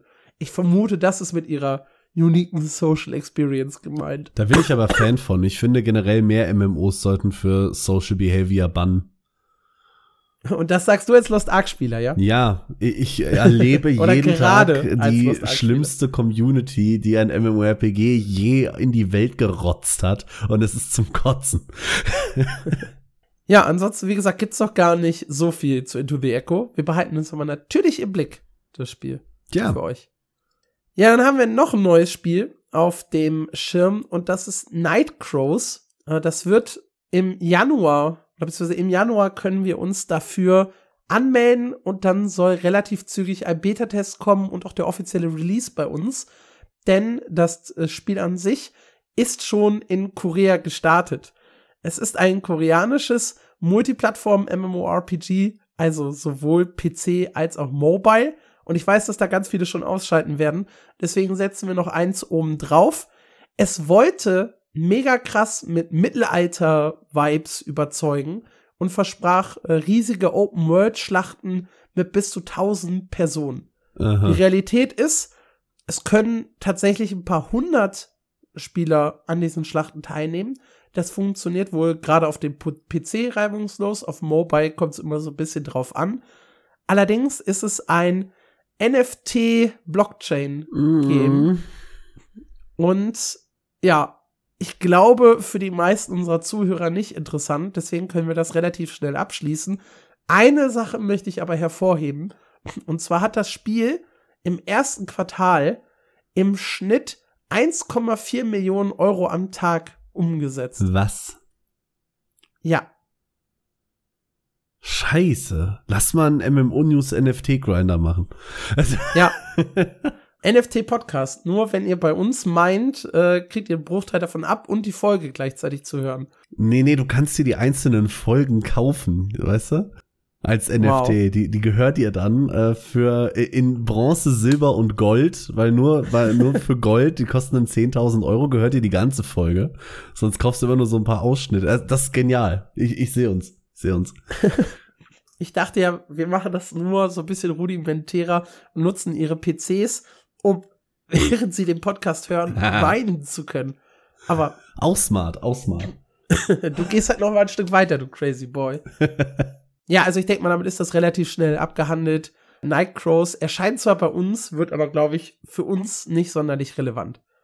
Dann haben wir eine überraschend gute Nachricht. Aus dem Star Wars-Universum. Der neue Entwickler Broadsword hat SWTOR noch lange nicht aufgegeben. Ganz im Gegenteil, sie erweitern jetzt ihre Regionen, äh, was es seit 2011 nicht gegeben hat, seitdem das Spiel erschienen ist, sind Server in Ozeanien, also im pazifischen Raum Australien und Co. Und genau das wurde jetzt frisch eingeführt am 16. November. Äh, neue Server äh, in Sydney, mit denen dann jeder australische Spieler mit einem sehr, sehr guten Ping SWTOR spielen kann. Und das ist deshalb verrückt, weil das Spiel ja wirklich in die Jahre gekommen ist, der Content in letzter Zeit eher so mäßig war und die meisten australischen Spieler ja sowieso auf einem NA-Server spielen und sich inzwischen an diesen Ping gewöhnt haben. Ja, aber ich finde es cool, dass jetzt, das kommt. Ja, man hat jetzt einfach Geld in die Hand genommen und gesagt, hey, wir machen das noch. nice, dass das kommt. Ein bisschen schade ist natürlich für die australischen Spieler, dass sie ihre Charaktere nicht mitnehmen können. Das heißt, jeder, der da halt spielen möchte, musste wieder von Null anfangen, konnte allerdings einen Boost kaufen auf Level 70 beziehungsweise 80. Äh, das war sofort vom Start an möglich. Äh, die Season 5, die aktuell auch auf unseren Servern läuft, läuft auch auf den australischen Servern, da in einer etwas verkürzten Version, damit die halt auch am 24. Januar endet. Der 64-Bit-Client war auch sofort äh, verfügbar dafür, beziehungsweise die Entwickler haben nochmal betont, hey, wir haben jetzt neue Server gebracht, wir haben unseren Game-Client aktualisiert, wir haben unsere Game-Server so ein bisschen äh, in die Cloud verschoben. Insgesamt haben wir uns in allen technischen Bereichen verbessert. Und jetzt gucken wir mal, was wir noch so in Zukunft aus dem Spiel rausholen können. Ist aber eine coole Nummer. Ich frage mich nur, wird das tatsächlich benutzt? Also ich würde jetzt mhm. nicht nur wegen einem besseren Ping von vorne anfangen, selbst mit dem Boost. Und ich fand es bei Guild Wars 2's äh, Steam-Start schon fragwürdig, dass ich da nicht mit meinem alten Account spielen kann. Ja. Und ich weiß es, ich kann's, ich kenne die Swutore Fanbase nicht und schon gar nicht die australische Fanbase davon. Aber ich würde jetzt nicht auf dem Server neu anfangen, glaube ich. Ich persönlich auch nicht, aber toi toi toi, es scheint ja irgendwen zu geben, der sagt, das wird sich für uns lohnen. Ja, vielleicht haben sie jetzt noch eine fette Werbeoffensive in Australien und holen neue Spieler ab. Ja, und dann haben wir jetzt mal wieder eine traurige Nachricht. Wir hatten jetzt so viel positive Stimmung, Project Gong, RuneScape und äh, jetzt die Story zu SWTOR, dass wir auch immer mal wieder ins Negative gehen müssen. Cinderstone Online wird abgeschaltet, beziehungsweise wurde schon abgeschaltet. Relativ zügig nach der Ankündigung waren auch die Lichter aus. Das war das süße kleine Spiel, das ich mal lieblich als äh, besseres Arc Age bezeichnet habe ich habe gesagt, es klingt wie ein besseres Arc Age. War es am Ende des Tages nicht. Ihr habt so einen Charakter in einer 2,5 D-Welt gespielt und konnte mit dem herumlaufen, Quests erledigen. Housing war wichtig. Es gab diese berühmten Karawanen-Events, die ich halt immer nach Arc Age verorte. Kämpfe und äh, um Burgen. All diese Dinge erinnerten halt an das Sandbox-Spiel. Und der Titel war Buy to Play, 24,99 kostete das Ganze. Und nicht so richtig viele Spieler waren bereit, das tatsächlich auszugeben. Äh, zu Release bekam das Spiel nicht mal eine dreistellige Spielerzahl im Peak zusammen. Ei, ei, ei. Und der war erst im September diesen Jahres. Und zuletzt waren sogar nur noch zwei oder drei Spieler im Peak online. Deswegen wurde am 14. November mitgeteilt, dass die Server abgeschaltet werden und schon am 16. November waren sie aus. Und offiziell heißt es, das MMORPG hat nie die erhofften Spielerzahlen erreicht und die Ausgaben haben die Einnahmen bei Weitem überstiegen. Das ist für mich nicht so richtig überraschend. Ich habe in der Beta mal reingespielt. In der Beta, wo es kostenlos war, waren sogar 683 Leute im Peak gleichzeitig online. Also es gab ein gewisses Interesse. Allerdings hat die Beta vieles davon auch kaputt gemacht. Und zwar für mich vor allem das Kampfsystem, was problematisch war. Da ist es nämlich so, da du in der 2,5D-Welt spielst, spielte diese Y-Achse ja durchaus eine Rolle. Mhm. Und weil du halt nur so eine Schrägansicht darauf hattest, habe ich manchmal irgendwie zwei, drei, ja, Achsen, Zentimeter, zwei, drei Punkte auf der Skala neben dem Mob gestanden und habe deshalb mit meinem Schwert ins Nichts gehauen. Das hat mich tierisch aufgeregt und tierisch frustriert. Und generell die Steuerung in so einer 2,5D-Welt ist irgendwie verrückt. Ich verstehe diese äh, 2D-Sidescroller-Sachen wie bei Maple Story, da komme ich gut mit klar. Klassische 3D-Spiele komme ich gut mit klar. ISO-Perspektive habe ich schon so ein bisschen Schwierigkeiten. Und das 2,5D war halt so ein Mix aus ISO und 3D-Ansicht. Das hm. ging bei mir irgendwie überhaupt nicht. Auch verrückt ist, dass es nicht diese Strive-Funktion gibt, dass du diagonal laufen kannst, zum Beispiel Q und E, ja. sondern immer nur in so einem Viereck mit WASD. Das hat mich irgendwie auch äh, aufgeregt. Ja, Dann gab es auch von den tatsächlich Leuten, die tief im Spiel drin waren, äh, Kritik, nämlich für zu hohe Laufwege von Questmob zu oder Questaufgabe zu Questaufgabe. Äh, das habe ich übrigens auch schon in den ersten drei, vier Stunden erlebt. Äh, es gab ganz viele Bugs und Anzeigefehler. Also das klingt jetzt aber nach New World. und im Endgame ging es dann richtig los. Da ging es nämlich um die Balance. Äh, als Thief hast du mehr DPS durch Autotext gemacht als durch den Einsatz von Fähigkeiten, weil du in den Fähigkeiten in so einem langen Animationslog warst, dass der den zusätzlichen Schaden wieder revidiert hat im Vergleich zu den Auto-Attacks. Zumal du dich halt, ja, bewegen konntest während der Autotext und den Animationen halt nicht. Dazu Stark. fehlten einfach viele Inhalte, die ursprünglich versprochen waren, sodass selbst Hardcore-Fans, wenn man, wenn es sowas bei Cinderstone tatsächlich gegeben Alle hat. Alle sieben? es gab halt ein paar Reviews, da stand eine dreistellige Spielstundenzahl dran. Hm. Die bezeichne ich dann mal als Hardcore-Fans. Wer in einem Beta-Test über 100 Stunden spielt, ist schon crazy drauf, finde ich. Ja. Und der hat halt gesagt, äh, oder die beiden, die da waren, haben halt gesagt, es fehlten jetzt auch zum Start vom Early Access einfach Inhalte, die versprochen waren und die wichtig waren. Und ja, dann ist halt diese Hürde, wenn du schon im Test diese 683 Leute nicht überzeugen kannst, äh, dann noch mal 25 Euro zu verlangen zum Early Access Release, war ja. wahrscheinlich zu hoch, um dann wirklich Leute anzulocken. Entenburg hatte auch ein Video zu gemacht, der war von der Grafik sehr angetan, das Gameplay hat er auch nur so mittelmäßig äh, gut gefunden. Und ja, ich, wie gesagt, hatte auch noch mit dem Gameplay mehr Probleme als er. Also für mich war das nichts. Ja, und dementsprechend musste Cinderstone Online jetzt schließen. Aber es wäre ja langweilig, wenn damit die Story enden würde. Die Entwickler haben noch was gesagt. Wir freuen uns, euch mitteilen zu können, dass wir an einer neuen Free-to-Play-Version arbeiten. das ist nicht nur ein komplett neues Spiel, sondern soll auch äh, ein Zeichen für eure Unterstützung sein. Unsere treuen Spieler können sich deshalb äh, im neuen Abenteuer auf besondere Premium-Gegenstände freuen, als kleines Dankeschön dafür, dass sie mit uns auf die Reise gegangen sind. Also es wird eine angepasste Version, schätze ich mal. Sie nennen es neues Spiel, aber sie werden wahrscheinlich ein bisschen was recyceln. Hm. Äh, ein neues Free-to-Play MMORPG entwickeln, das dann vom Studio gespielt werden kann. Cinderstone Unleashed quasi. ich hatte auch am Anfang so Flashbacks, ja. Aber das Problem ist halt, um was unleashen zu können, müsste es ja erstmal existiert haben. Ja, ist richtig. Das ist ja hier schon fraglich. Ob Nein, ich weiß nicht. Ich fand die Idee halt süß. Also ich würde Ihnen auf jeden Fall wünschen, dass das langfristig funktioniert. Aber mit unter 100 Spielern im Early Access muss da, glaube ich, richtig viel passieren, damit das geht. Ich finde es übrigens auch noch interessant, dass du bei diesen Karawan-Events immer an Arc Age denkst und ich sofort an äh, Silk Road Online. Das ist auch sowas, was wir in unserem Kopf vollkommen anders verknüpft haben. Ja, ich habe halt nie Silk Road gespielt und du ja. bist halt ein noch größeres Asia-Opfer als ich. Ja, also. absolut. Wir hatten es ja heute schon mal davon. Ne? so, um aber den Newsflash jetzt nicht negativ ausklingen zu lassen, haben wir beide noch zwei News. Ich mach mal meine zuerst. Soulframe das neue Spiel von den Warframe-Machern, was im ersten Trailer und im ersten Gameplay-Trailer schon richtig gut aussah, wie ich fand, möchte noch dieses Jahr einen Alpha-Test starten. Allerdings in einem sehr, sehr, sehr, sehr kleinen Rahmen, haben sie gesagt. Hier steht very, very, very, also dreimal close Pre-Alpha-Test für Soulframe im Dezember, um das erste Mal externes Feedback zu sammeln. Äh, und es steht auch nicht dabei, wie man genau da reinkommt und äh, was alles in dieser Alpha enthalten sein wird und so weiter.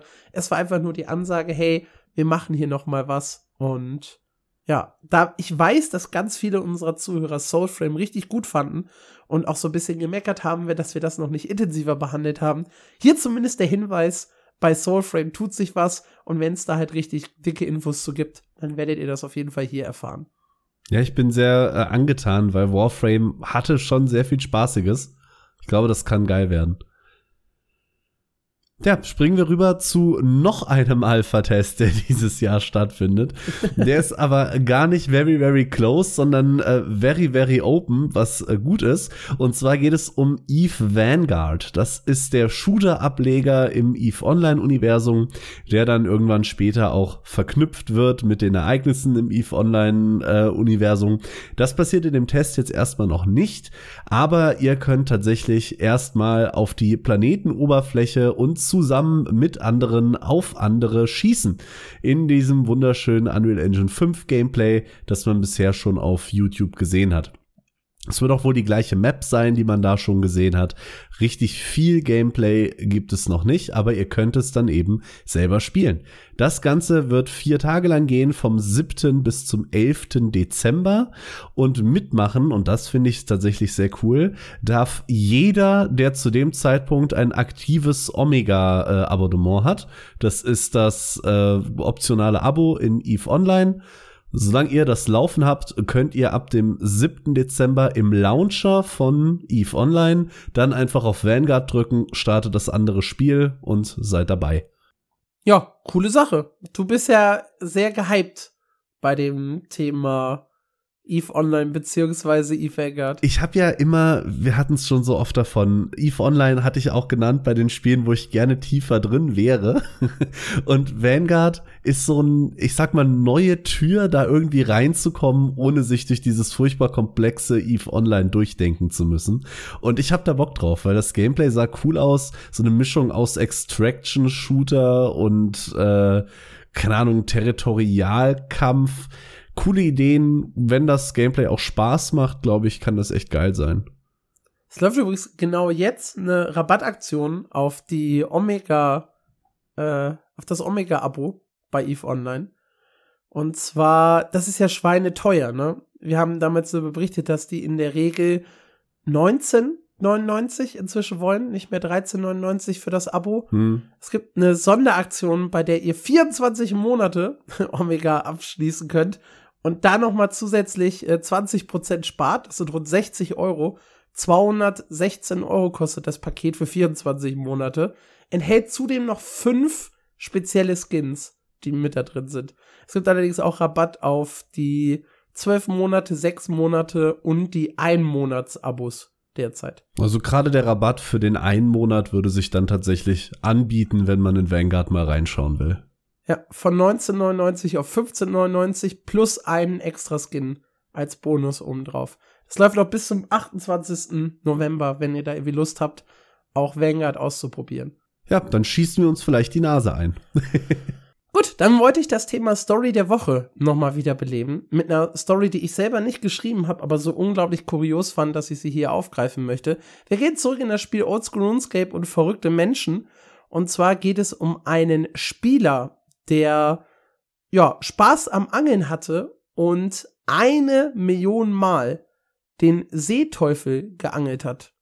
Und damit hat er angefangen vor rund drei Jahren zum Start der Pandemie und hat einfach jeden Tag nichts anderes getan, als zwei bis drei Stunden zu angeln. Insgesamt hat er über 2500 Stunden damit verbracht, einfach nur da zu sitzen und Fische zu angeln sein nächstes großes Ziel ist, diese eine Million Fische zu kochen und damit weiter zu verarbeiten. und wirklich Sinn hatte die ganze Aktion nicht. Also er hat elfmal mehr XP, als du halt bräuchtest, um das Max-Level in der Stufe Angeln zu erreichen. Und er kann die Fische nicht mal verkaufen, weil er den Ironman-Modus mit dem Charakter spielt und da halt nicht mit anderen Leuten interagieren darf.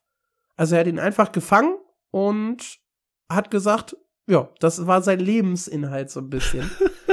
äh, da gab es dann ein Interview von Games Raider mit ihm und die haben ihn gefragt, ob es ihm denn mental gut gehe. Und er hat darauf geantwortet, nein, aber ich bin eigentlich sehr zufrieden mit dem, was ich hier gemacht habe. das ist, Diese ganze Geschichte schreit so sehr RuneScape, dass man es gar nicht wirklich in Worte fassen kann. Aber ich finde das tatsächlich auch irgendwie bewundernswert. Warum er das Ganze gemacht hat, hat er auch eine kurze Antwort einfach zu abgegeben. Es war ein Insider-Joke, der ein kleines bisschen außer Kontrolle geraten ist. Ja, ganz, ganz kleines bisschen, also. Kennen wir alle, ne? Natürlich. Wir haben mit einem Freund gewitzelt und plötzlich haben wir 2500 Stunden nur geangelt. ich hasse es, wenn das passiert. ich fand's kurios, eine Million Fische angeln. Würde ich immer denselben. Du kannst auch unterschiedliche Fische angeln. Nein, nur der Seeteufel gibt ihm diese Ruhe und dieses besondere Gefühl. Na dann, herzlichen Glückwunsch und RIP an eine Million Seeteufel. ja, das waren unsere äh, News, unser Newsflash, unsere Story der Woche. Hüpfen wir einmal ganz schnell in die großen sechs rein und starten mit WoW. Da hatten wir auch schon letzte Woche das Thema. Der letzte Patch ist nicht das Ende von Dragonflight, und nun wurde ja so ein bisschen verraten, was Blizzard noch machen möchte. Als nächstes kommt ein kleiner Patch, der das Drachenreiten in ganz Azeroth freischalten wird. Das ist ja was, worauf ganz viele Leute warten. Allerdings mit einem kleinen, ja, ich sag mal Downer. Das äh, dynamische Fliegen wird mit Patch 10.2.5 kommen, aber das Tempo wird auf 80% des möglichen Maximums äh, gedrosselt einfach weil die Gebiete deutlich kleiner sind als die in den Dracheninseln, sagt Blizzard. Und äh, das wäre dann so ein bisschen der Balance-Ausgleich. Finde ich aber eine interessante äh, Wahl, dann die Geschwindigkeit zu reduzieren. Was wäre deine andere Alternative? Ja, das überlege ich gerade, während ich das gesagt habe. Und spontan fällt es mir auch nicht ein. Aber ich finde es trotzdem komisch, dass man dann sagt, nein, hier fliegt, äh, fliegt dein Drache aber langsamer.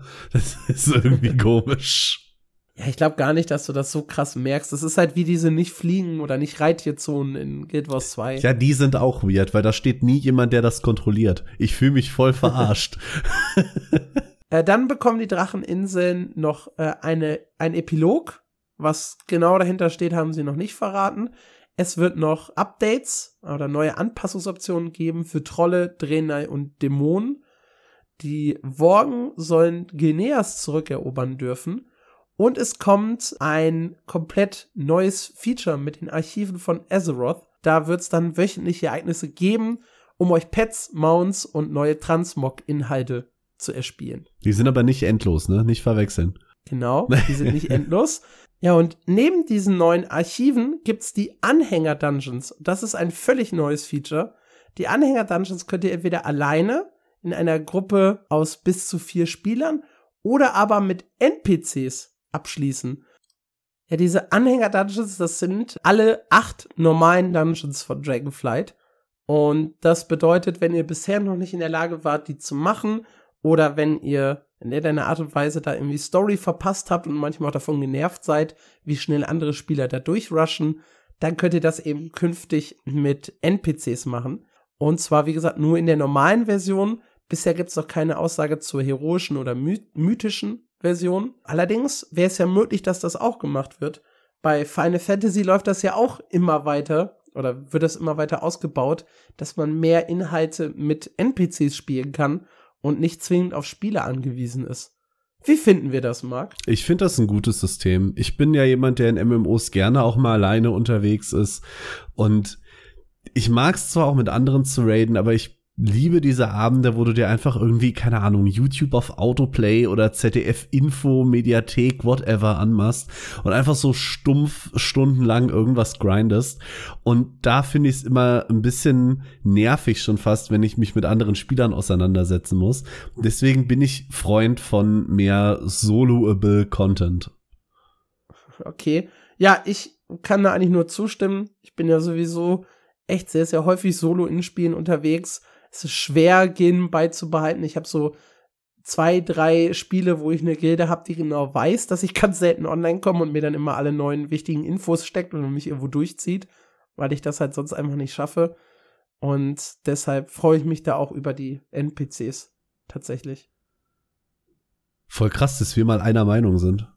Ja, passiert selten, ne? äh, die ganzen Änderungen kommen mit dem äh, Patch, oder ich glaube, es heißt als, als Oberthema Saat der Erneuerung. Und das wird vermutlich, eine offizielle Aussage gibt's dazu noch nicht, irgendwann so in Richtung Februar kommen. ja, das sind, äh, oder das gab's zu neuen Inhalten für WoW.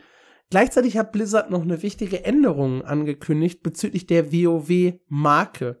Also für die Leute, die das nicht wissen, das Spiel bietet eine Marke, die sich Spieler äh, für Echtgeld kaufen können und dann in-game an andere Spieler weiterverkaufen für Gold.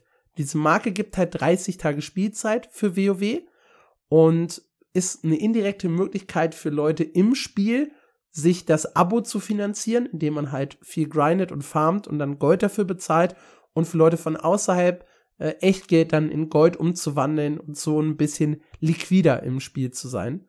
Und diese Marke gibt schon seit einigen Jahren, ist durchaus umstritten. Und jetzt hat Blizzard eine Änderung angekündigt, die auch nur so mittelmäßig gut angenommen wird. Und zwar muss man jetzt Geld ausgegeben haben für WoW, um die Marke nutzen zu können. Äh, das betrifft den Zeitraum von 2017 bis heute. Also wer seit 2017 kein echtes Geld in ein Abo gesteckt hat, kann künftig keine WoW-Marke mehr benutzen. Das auf der anderen Seite braucht ihr nur einen Monat Abo, um dann halt, ja, für immer die Marke nutzen zu können oder vorerst die Marke nutzen zu können. Offizielle Begründung ist, sie wollen halt damit gegen Bot-Betreiber vorgehen, die sich halt immer nur Gold ja erfarmen und darüber dann halt Spielzeit freischalten und das halt in Hunderten oder Tausenden Accounts. Ja, ich wollte gerade sagen, das klingt wie ein Schritt gegen Bots. Von der Geschäftsseite her wahrscheinlich unglaublich smart. Aber ich weiß in WoW halt nicht, wie sehr es sich lohnt als normaler Spieler, wie bezahlbar diese Marken sind. Aber ich glaube schon, dass sich da einige Leute drüber ärgern könnten. Ja, auf der anderen Seite, die meisten werden wahrscheinlich seit 2017 mal wenigstens einen Monat Abo gezahlt haben. Und du musst es ja auch wirklich nur einmal machen, hm. um erstmal wieder aus dieser Restriktion raus zu sein. Ja. Finde ich jetzt nicht großartig dramatisch. Äh, ist halt nur für Leute, die halt wirklich durchgängig Free-to-Play gespielt haben. Und das ist ja schon eher die Ausnahme. Ist ja auch an andersrum gesagt, 2017 gab es die Marke ja noch gar nicht. Das heißt, jeder Kern-WoW-Spieler wird ja auch 2017 oder 18 ein Abo aktiv gehabt haben, ja. bevor die Marke dann eingeführt wurde. Und damit ist man ja automatisch schon dagegen qualifiziert. Es trifft also eigentlich nur neue Spieler, die bisher zu geizig waren, auch nur einen Cent fürs Abo auszugeben. Man könnte so gemein sein und sagen, und wenn die aufhören, juckt Blizzard das sowieso nicht, die haben ja kein Geld ausgegeben. also. Valider Punkt, ja. Ja, das war's auch schon aus der äh, Ecke von WoW. So viel ist nicht passiert. Der neue Raid ist gestartet. Er ist noch nicht komplett besiegt, wenn ich das richtig mitbekommen habe. Also die Leute sind noch nicht am Endboss angekommen. Und dementsprechend hält das schon eine ganze Weile stand, mal wieder dem World First Race. Wenn da was passiert, werden wir wahrscheinlich nächste Woche drüber sprechen. Ja, dann springen wir mal weiter rüber zu Lost Ark. Da haben wir im November den großen Patch mit dem Soul Eater bekommen, Soul Harvest Event. Äh, da ist einiges passiert, allerdings der Community zu wenig. Die zwei großen Kritikpunkte waren, hey, der Balance Patch, der vor drei Wochen in Korea kam, fehlt. Da ist sehr viel cooler Quality of Life Stuff äh, mit drin. Und das Quality of Life Update, was Korea vor drei Monaten gekriegt hat, äh, das fehlt bei uns auch noch. Das bringt nämlich eine ziemlich geile Funktion mit, dass Tränke und Kampf-Items accountweit funktionieren und nicht mehr pro Charakter gebunden sind. Das ist was, worauf Leute sehr, sehr lange gewartet haben und äh, alle gehofft haben, es kommt mit dem November-Update. Sie haben fairerweise schon einen Tag, einen Tag vor dem November-Update klargestellt, hey, äh, das kommt in dem Patch nicht, aber es kommt diese Woche noch ein genauer Plan, wie es bis Ende des Jahres weitergehen soll. Und da werden wohl auch äh, dieses Quality of Life und der Balance-Patch äh, behandelt. Abseits davon, der Patch Day war ebenfalls eine Katastrophe, was der Community ein bisschen sauer aufgestoßen hat. Es waren vier Stunden Downtime angekündigt, am Ende waren es 16 Stunden. Außerdem wurden die Jumpstart-Server jetzt schon früher als geplant in die normalen Server integriert. Da haben wir letzte Woche im Detail drüber gesprochen. Das lief wohl auch nicht so rund. Es gibt im Reddit eine Menge Einträge von Jumpstart-Usern, äh, die sich beschweren. Die Zeit hat nicht gereicht. Ich werde jetzt nur noch von Gruppen abgelehnt, weil wir gemerged wurden. Mein Roster-Level ist viel zu niedrig. Gatekeeping, äh, what the hell ist hier eigentlich los? Das heißt, das kam auch gar nicht so gut an. Davon äh, merken die, ich sag mal, neuen Spieler witzigerweise relativ wenig, weil wenn man sich einmal die Spielerzahlen auf Steam anguckt, hat das neue äh, Event, was euch ins Endgame äh, wirft und die Jumpstart-Server sehr gut funktioniert. Da ist Lost Ark nämlich tatsächlich wieder sehr am Wachsen. Momentan haben wir plus 27 Prozent Spieler im Vergleich zum Vormonat. Man muss dazu sagen, man sieht momentan auch wieder ein paar Bots rumlaufen. Realistisch gesehen sind es also vielleicht so keine Ahnung, 15 bis 20 Prozent, jetzt aber nur von mir äh, subjektiv eingeschätzt.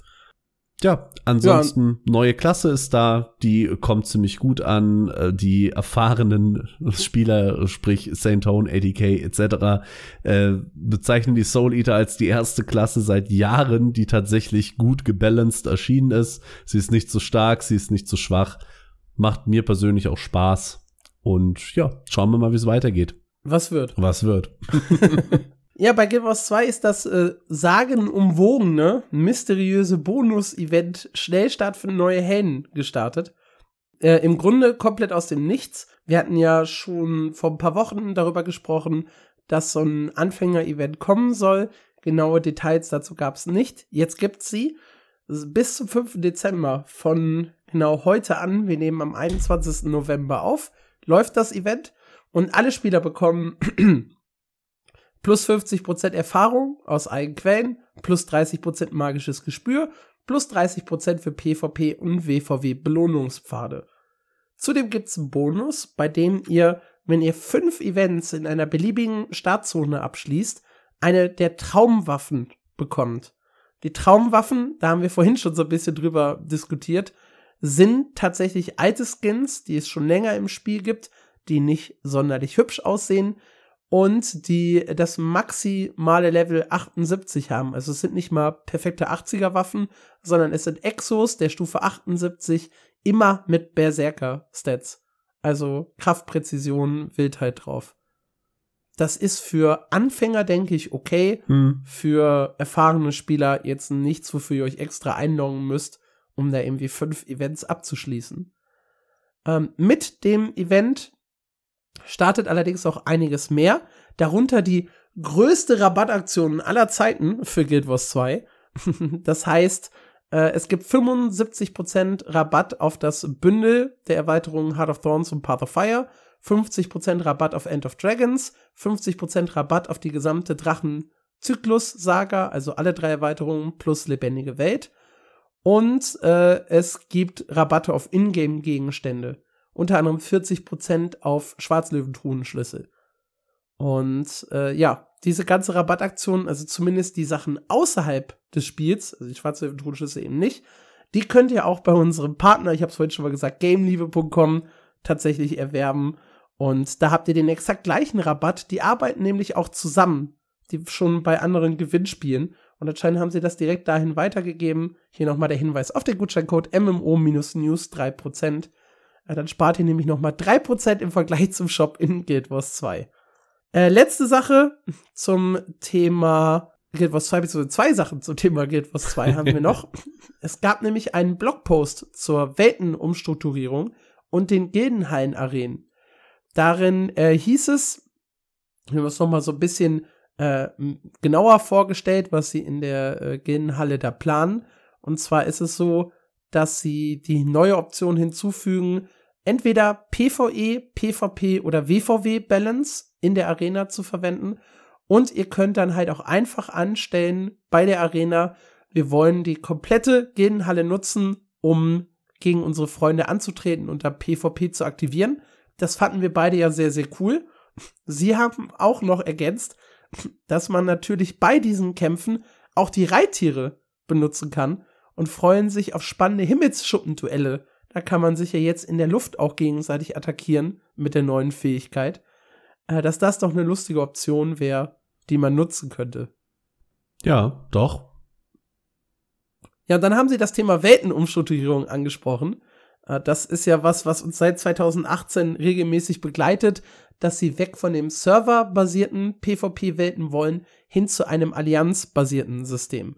Damit die Balance halt besser passt, damit sie besser matchen können, damit Servertransfers nicht plötzlich in das WVW oder in die WVW-Balance mit reinspielen und ähnliche Dinge. Und da haben sie jetzt gesagt, dass sie die Beta Anfang des Jahres starten wollen, allerdings ein paar Dinge fehlen werden. Äh, auch bei ihrer, ich sag mal, ja, fast fertigen Version, also so wie es klingt. Es klingt so, als wollen sie diese Beta halt jetzt nutzen, um nochmal Fehler zu finden und danach eine erste Version online bringen, die aber noch nicht perfekt ist.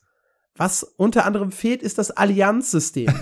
das, was auf den ersten Blick so super toll klingt, dass man sich mit mehreren Gilden zusammenschließen kann, um dann halt ein quasi Serverkonstrukt zu bilden. Aber sie sagen, dass sie sowieso voll vorhaben, die Allianzen auf 500 Personen zu begrenzen, was also dem maximalen, der maximalen Mitgliederanzahl einer Gilde entspricht. Wer also jetzt schon eine Allianz im Grunde formen möchte, muss sich dann eben komplett in einer neuen Gilde sammeln. Da es ein Guild, was zwei ja mehrere Gilden-Slots gibt, sollte das wohl machbar sein. Ja, aber das ist auch eine sehr dämliche Restriktion, oder? Ein bisschen, ja. Aber sie haben halt gesagt, um voranzukommen, mussten sie ein paar Ele Elemente erstmal nach hinten schieben. Und dazu gehören eben die Allianzen und dazu gehören auch die äh, Team-Transfers, die mal geplant waren. Das heißt, äh, ja, man kann nicht innerhalb von einer Saison wechseln, sondern wirklich immer nur, wenn eine Season komplett vorbei ist. Um halt das Problem so ein bisschen zu lösen, werden die Seasons, die dann kommen, vorerst von acht auf vier Wochen reduziert.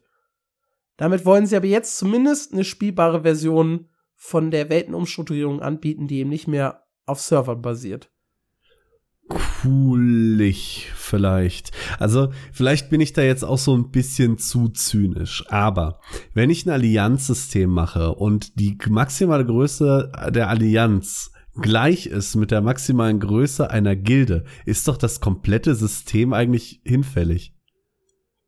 Jein. Du kannst halt äh, mehrere kleine Gilden miteinander kombinieren, ohne dass du all die Leute in eine zusätzliche Gilde zwingst sie können trotzdem noch den Namen ihrer Gilde repräsentieren und so weiter. Ja, aber das ist ja mehr ein Gimmick als wirklich was, was Spielerisches. Ja, aber es ist, äh, glaube ich, dem einen oder anderen Spieler schon wichtig, seine eigene Gilde zu repräsentieren. Huh. Ja, weiß ich nicht. Diese ganze WVW. Wie werden das in Lost ja. Ark, wenn du jetzt äh, nur an den großen Raids teilnehmen könntest, wenn du einen anderen Gildennamen repräsentierst? Wäre das fein für dich? Natürlich. Okay. Du, ja, stimmt, du hast auch keine Integrität und keine Verbindung zu deinen Freunden Ey, so. ich habe meinen Gildennamen, halt ich habe meinen Gildennamen sogar auf einem gedruckten Pulli stehen. Trotzdem, wenn ich jetzt irgendwie in eine Lost Ark Gilde passen seit neuestem 100 Leute statt 70, äh, wenn mir jetzt einer sagt, ihr braucht 200 Leute dafür und dafür braucht ihr eine Allianz, da steht dann in dem Content ein anderer Name drüber, ist mir doch Schnuppe. Ja, sie probieren also jetzt wirklich, es steht auch unten nochmal, äh, es wird Anfang des Jahres Tests geben und die sollen dann, wenn alles glatt läuft, übergehen in eine dauerhafte Version. Das heißt, hey, die Weltenumstrukturierung ist nach sechs Jahren wohl langsam auf dem Weg der, langsam auf der Zielgerade. Mhm. Mhm. Hat auch ein bisschen gedauert, ne? Ich glaube jetzt einfach mal dran. Ja, und dann gab's noch die restlichen neuen Klassen-Waffen-Kombinationen, die ich euch nicht vorenthalten möchte. Ich habe allerdings diesmal die Videos nicht geschaut. Das heißt, es gibt wirklich nur die ganz kurze Zusammenfassung. Der äh, Nekromant bekommt äh, Schwert als neue Waffe mit dazu. Der äh, Guardian kann Dual Pistol künftig benutzen. Woo! Dann haben wir den Kurzbogen-Ingenieur, der vor allem Kettenreaktionen und Explosionen mit seinem Kurzbogen auslösen soll. Nicht noch mehr fliegende Einhörner. und der Pistolen-Elementarmagier, der einen speziellen Switch zwischen mehr Schaden oder mehr Verteidigung haben soll. Mit seinen Einstimmungen. Hm. Das ist cool. Das wird halt besonders spannend irgendwie in Kombination mit dem Weber, und äh, da den Doppelangriffen und sowas, das soll wohl relativ komplex sein, wenn ich das so dem Blogpost richtig entnommen habe. Also am meisten bisher freue ich mich auf den Gewehrmessmer. Das ist so äh, das Coolste bisher, finde ich. Ja, das alles, wie gesagt, startet am 28. November, also für uns noch eine Woche, für euch ein bisschen weniger. Äh, es wird einen Livestream am 27. November geben, wo das alles noch mal ein bisschen äh, weiter vorgestellt wird. Und die Beta läuft dann äh, rund eine Woche bis zum 4. Dezember. Und da könnt ihr dann ja die neuen Waffen ausprobieren. Cool. Das war's von Guild Wars 2. Jawohl. Dann gehen wir rüber zu Black Desert Online. Und zwar gibt es da einen richtig, richtig dicken Balance Patch.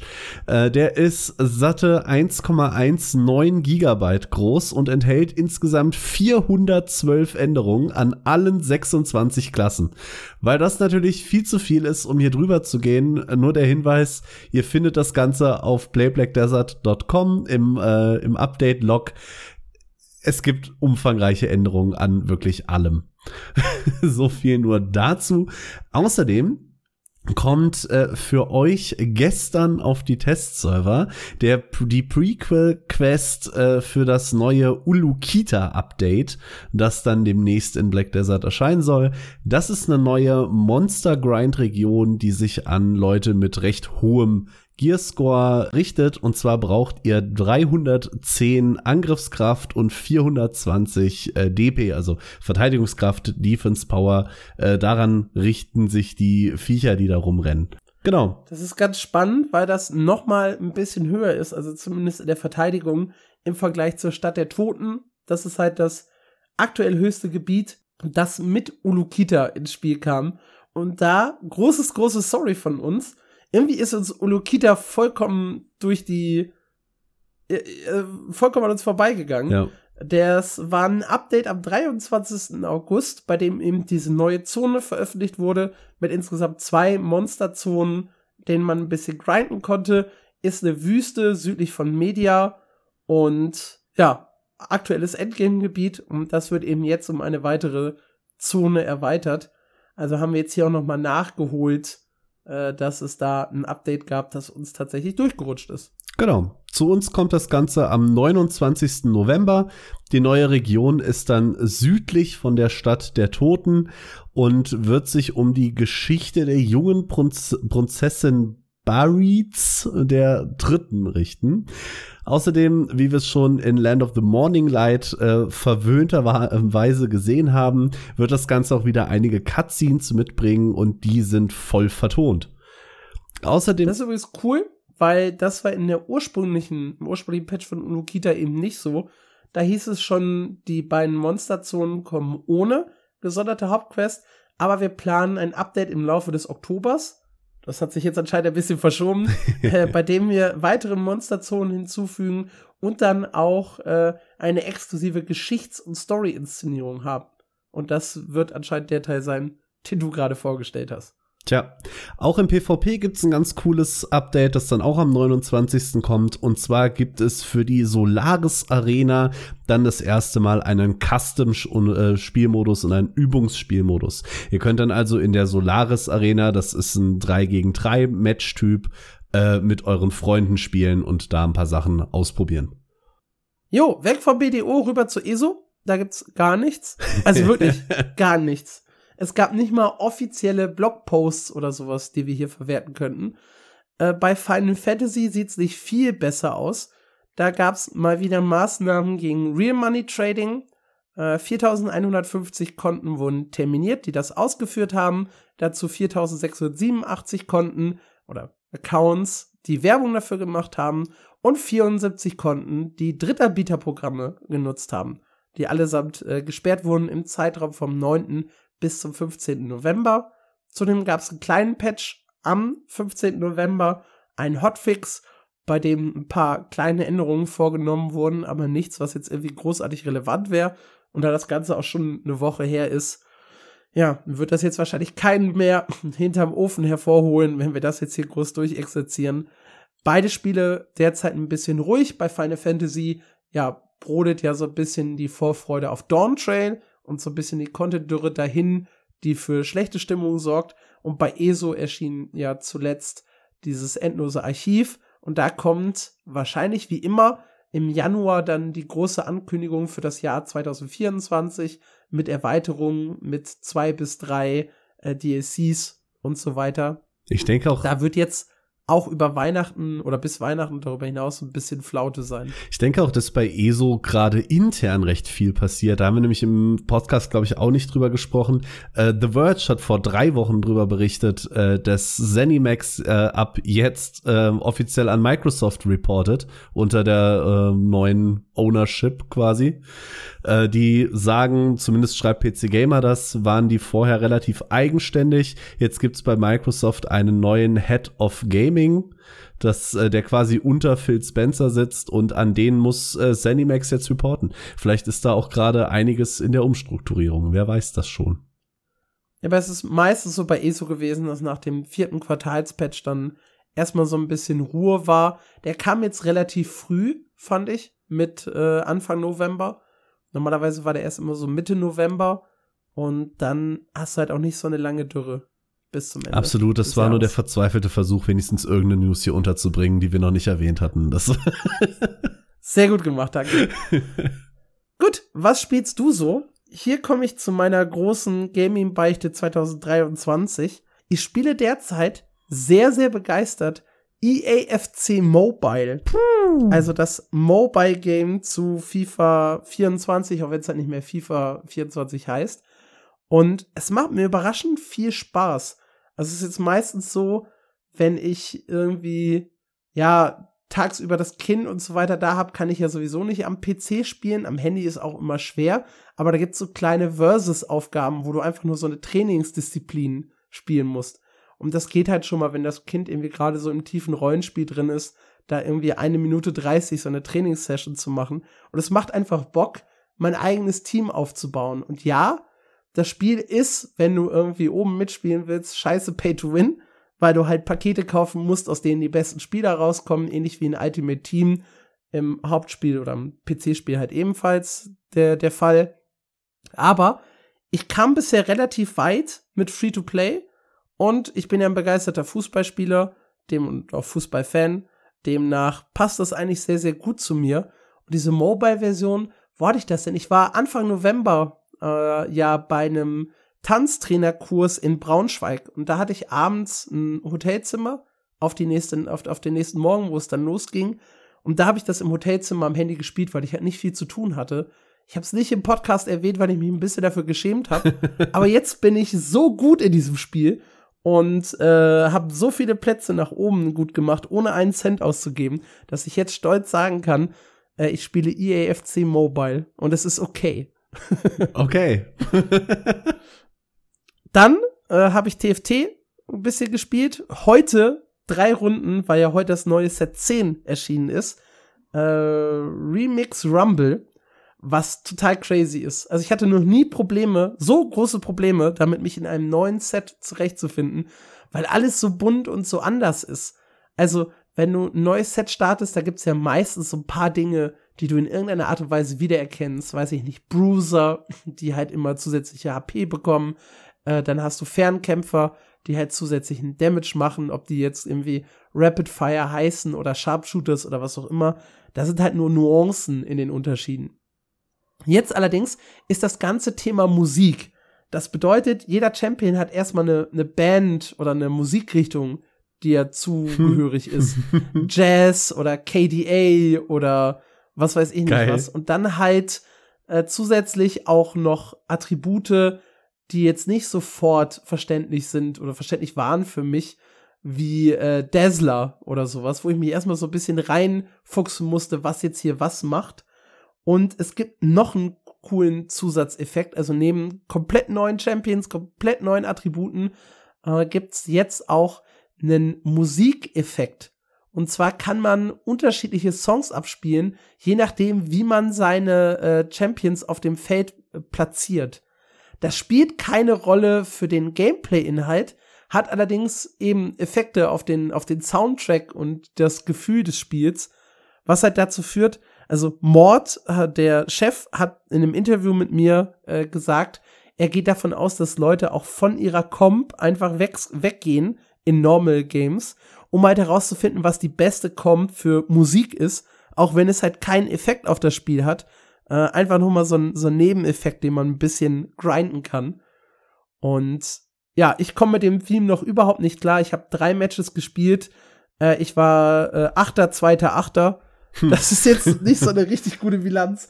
Und ich werde wohl noch ein bisschen brauchen, um mich in das neue Set reinzufuchsen. Dann habe ich logischerweise die ganzen Betas gespielt, die wir heute schon durchgesprochen haben, und Star Stable Online. Das war ganz wichtig. Das war auch Dennis ganz wichtig. Er hat nämlich äh, unser Lieblings-Dennis per Mail gesagt. Ähm, und ich freue mich hoffentlich auf neue News bezüglich deines Pferdes in Star Stable Online. Jo, die gibt es. Äh, ich habe ein neues Gebiet für mich freigeschaltet, das ich jetzt erkunden kann. Ähm, musste mit Bulldozern losziehen und Felsbrocken äh, wegräumen, die vorher den Zugang in die nächste Zone versperrt haben. Und da gab es jetzt ganz viele neue Reittierrennen äh, für mich. Und äh, ich habe auch tatsächlich mein, Level, mein Pferd inzwischen auf Level 8. Dadurch hat es nochmal einen Geschwindigkeitsboost bekommen. Und dann bin ich nochmal zurückgegangen und habe meine alten Rekorde im ersten Gebiet gebrochen. Einfach, weil es dazugehört. Es gab da so ein Rennen, da gab es bei 50 Sekunden Gold und ich bin bei 50, nee, beim ersten Mal war ich bei 51 irgendwas, dann 50,8, dann 50,4 und dann 50,03. und da habe ich aufgehört, weil ich so frustriert war, gesagt, ich kann keine 0, äh, also wie, wie kann das sein, dass ich da 0,3 Sekunden noch irgendwie raushole? Ich hab, bin Ideallinie geritten, ja. Wirklich, perfekter ging's nicht durch die Tore durch.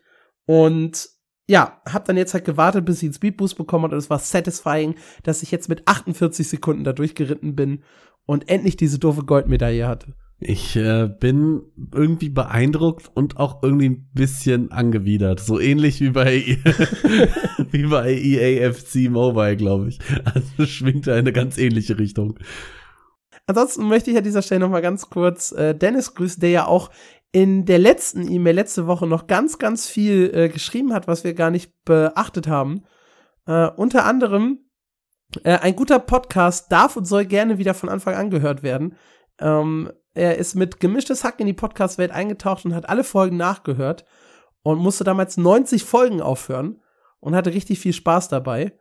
Dementsprechend, weil wir vor drei Wochen mal das Thema hatten, ob man Podcasts noch von Anfang an hören kann oder nicht, dass Leute auch von uns wieder die alten Folgen hören. Dennis macht das auch. Und er hat sich zum Final Fantasy Crossover geäußert. Ähm, und er hat das Video von Edinburgh dazu gesehen und war angetan von dem Fall Guys Final Fantasy Crossover. Weird. Ja, finde ich auch. Aber ich wollte es noch einbringen, ehe ich das dann wieder vergesse und das Mail-Programm schließe. Lieber Dennis, Grüße gehen raus. Ja, äh, ich habe äh, meinen Lost Ark Grind endlich aufgelöst. Ich habe ja die letzten Monate hart auf die Soul Eater gegrindet. Die ist ja jetzt endlich erschienen. Das heißt, ich konnte alles, was ich in den letzten Monaten gegrindet habe, ausgeben. Dank diesen beiden äh, krassen Events war das auch viel mehr, als ich tatsächlich gebraucht habe. Deswegen hat mein komplettes Roster einen richtig heftigen Schritt nach vorne gemacht.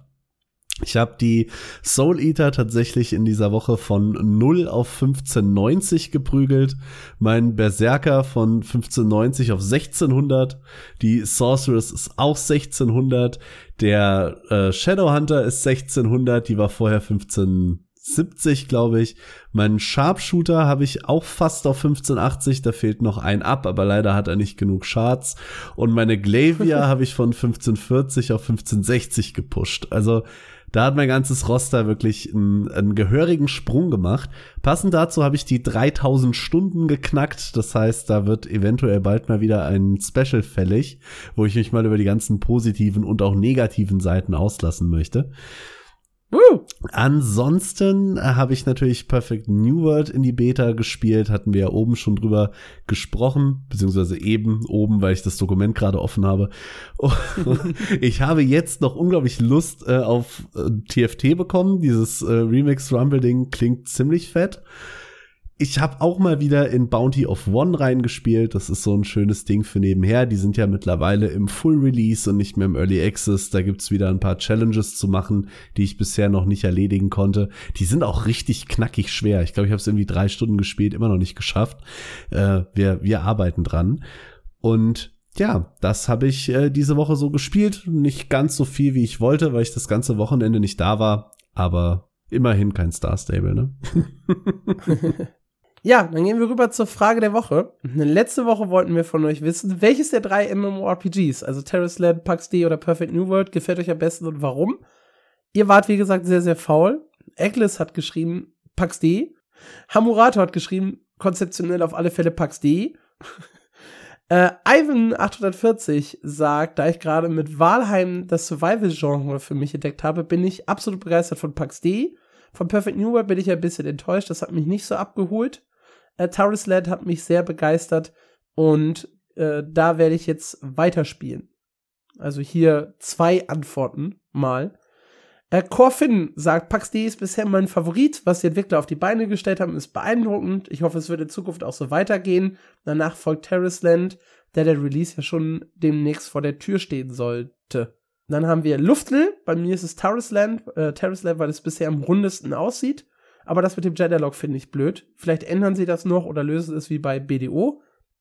Für die Leute, die das nicht wissen, BDO bringt einfach jede Klasse in zwei leicht abgeänderten Versionen da gibt's dann den äh, Bogenschützen und den Ranger und der eine macht halt ähm, Bogenschaden, der andere mit der Armbrust, aber im Grunde ist es eine sehr, sehr ähnliche Klasse. Lost Ark war es sehr ähnlich.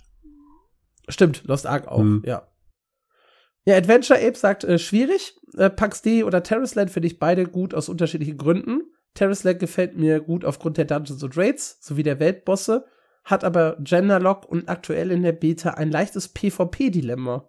Spannend. Das kannst du gerne noch mal ein bisschen elaborieren, Adventure Ape, was das PvP-Dilemma ist. Pax D ist super von der Erkundung und dem Bauen, aber leider stimmt mein PC, wenn ich es länger als 30 Minuten spiele. Die Anforderungen sind schon sehr hoch. Perfect New World hat mich am meisten äh, enttäuscht. Er hat zwar ein gutes Kampfsystem, aber alles andere ist irgendwie schlecht. Aber interessant, auch er von dem Kampfsystem begeistert. Ja, ich bin da anscheinend ein bisschen komisch. Dennis schreibt, prinzipiell hören sich alle gut an, aber meine, meine, meiner Meinung nach kommt nichts an die Open World, die Dungeons oder Raids von WoW heran. Darum richte ich meinen Blick auf Terrace Land. Ich kann mir gut vorstellen, unterwegs mal auf dem Smartphone einzuloggen, ein bisschen herumzulaufen und ein paar Mobs den Hintern zu versohlen. Mir fehlt lediglich eine Klasse mit einer Lanze und einem fetten Schild, wie es zum Beispiel Monster Hunter der Fall ist. Ja. Ja. Kann man so stehen lassen. Ansonsten gab es eine Antwort auch bei Spotify selber. Da könnt ihr, wenn ihr auf dem Smartphone unterwegs seid, im QA auch was an uns schreiben. Und zwar schreibt äh, 1171 5108. Schöner Accountname. Äh, Antwort auf die Frage der Woche: Terrace Land, weil es ein WoW-Klon ist. Zwinker Smiley. Ja, also nett. definitiv vorne äh, hier bei unserer Community Pax D, äh, gefolgt von Terrace Land ich kann das Ranking voll verstehen, äh, da ich PAX.de selber nicht so richtig geil finde, weil es halt nicht mein Konzept ist, äh, ist es halt bei mir unter Terrace Land, hat aber auch mehr Spaß in PAX.de mit dem Bauen, als ich zum Beispiel in, in Perfect New World die meiste Zeit hatte. Dementsprechend äh, würde ich das Ranking Terrace Land, PAX.de, Perfect New World für mich selber setzen. Für mich steht tatsächlich Perfect New World oben. Das sagt mir einfach in seiner Gesamtheit am meisten zu. Terrace Land, äh, unsere Zuhörer wissen, ich bin kein WoW-Fan. Daher hat mich jetzt ein WoW-Klon auch nicht so unbedingt abgeholt. Ähm, allein schon, ich habe es oben schon mal erwähnt, wegen dem Grafikstil, da sehe ich mich einfach gar nicht. Auch das Gameplay, von dem, was ich gesehen habe, kam mir persönlich ein bisschen zu langsam vor, gerade wenn ich aus den Raids von Lost Ark komme. I don't know. An zweiter Stelle äh, steht deswegen Pax D, weil das so in der Mitte ist. Das sieht zwar cool aus. Ich kann mir vorstellen, dass ich da ein paar Stunden Spaß habe. Langfristig wäre es mir, glaube ich, zu survivalig, weil ich äh, dem Genre auch nicht so die Welt abgewinnen kann. Ich habe in Survival Games immer irgendwie eine Woche Spaß und dann habe ich keinen Bock mehr. Das ist immer, äh, immer der gleiche Trott. Und in Perfect New World, ich hatte oben ja schon erwähnt, sehe ich eine Menge Potenzial. Sie müssen sich halt noch um doch viele Kleinigkeiten kümmern, die das Gesamterlebnis ein bisschen runterziehen aktuell. Aber ich glaube, das wird ein Spiel, auf das ich persönlich zumindest sehr viel Bock habe. Allerdings, um so eine, so eine Linie zu ziehen, wenn ich alle drei nehme, steht Throne and Liberty immer noch ein gutes Stück drüber. Also, so da bewegen wir uns. Okay, das finde ich spannend. Ich glaube, ich würde Throne Liberty auf Platz 2 derzeit bei mir stellen. Hinter Terrace Land. Aber vor Pax D. Okay. ich stelle mal Blue Protocol dafür noch vor Throne Liberty. ja, gut, da auch wieder Grafikstil bin ich, bin ich weg. Habe ich echt keinen Bock drauf. Und ganz oben, wirklich bei mir aktuell das Ghostcrawler MMO. Ich habe das Gefühl, das hat das größte Potenzial, mal frischen neuen Wind in das Genre zu bringen. Ja, aber das ist halt noch so weit weg. Das ist wie, äh, wenn ich mit äh, hier Zapfel über kommende MMOs rede, sagt er auch immer nur, ja, das League-MMO wird das Beste. Aber zu dem LOL-MMO weißt du halt absolut gar nichts. Und das Ghostcrawler-MMO hat eine sehr, sehr klare Vision, ja. finde ich. Ja, das stimmt wohl. Ich meine, bei dem League-MMO weißt du schon, es hat eine geile Welt. Das ist, glaube ich, vielen ja. schon viel wert. Aber das sind beides Titel, die ich für mich persönlich jetzt noch gar nicht beachte, weil das einfach noch so absurd weit weg ist. Ashes of Creation könnte man dann auch noch mit in die ja. Rechnung mit reinnehmen. Und Arc Age 2, und dann wird es schon wieder zu kompliziert ja. und eigentlich ein Teil für ein neues Special. Dementsprechend machen wir hier einen Cut. Wir haben aber noch das von mir versprochene Gewinnspiel, das ich an dieser Stelle erwähnen möchte. Das läuft dieses Mal über unsere Webseite mmo-news.audio. Da gibt es einen eigenen Beitrag, das der heißt äh, Gewinnspiel. Das veranstalten wir zusammen mit äh, gameliebe.com, unserem neuen Partner. Und äh, die haben uns eine Version von Secrets of the Obscure gegeben, die wir verlosen können. Und dazu müsst ihr nichts weiter tun, als euch auf unserer Webseite zu registrieren und in die Kommentare zu schreiben, was euch an Guild Wars 2 besonders gut gefällt und warum ihr es verdient, Secrets of the Obscure zu, kommen, äh, zu bekommen, beziehungsweise wem ihr es geben würdet, wenn ihr selber halt schon Secrets of the Obscure besitzt.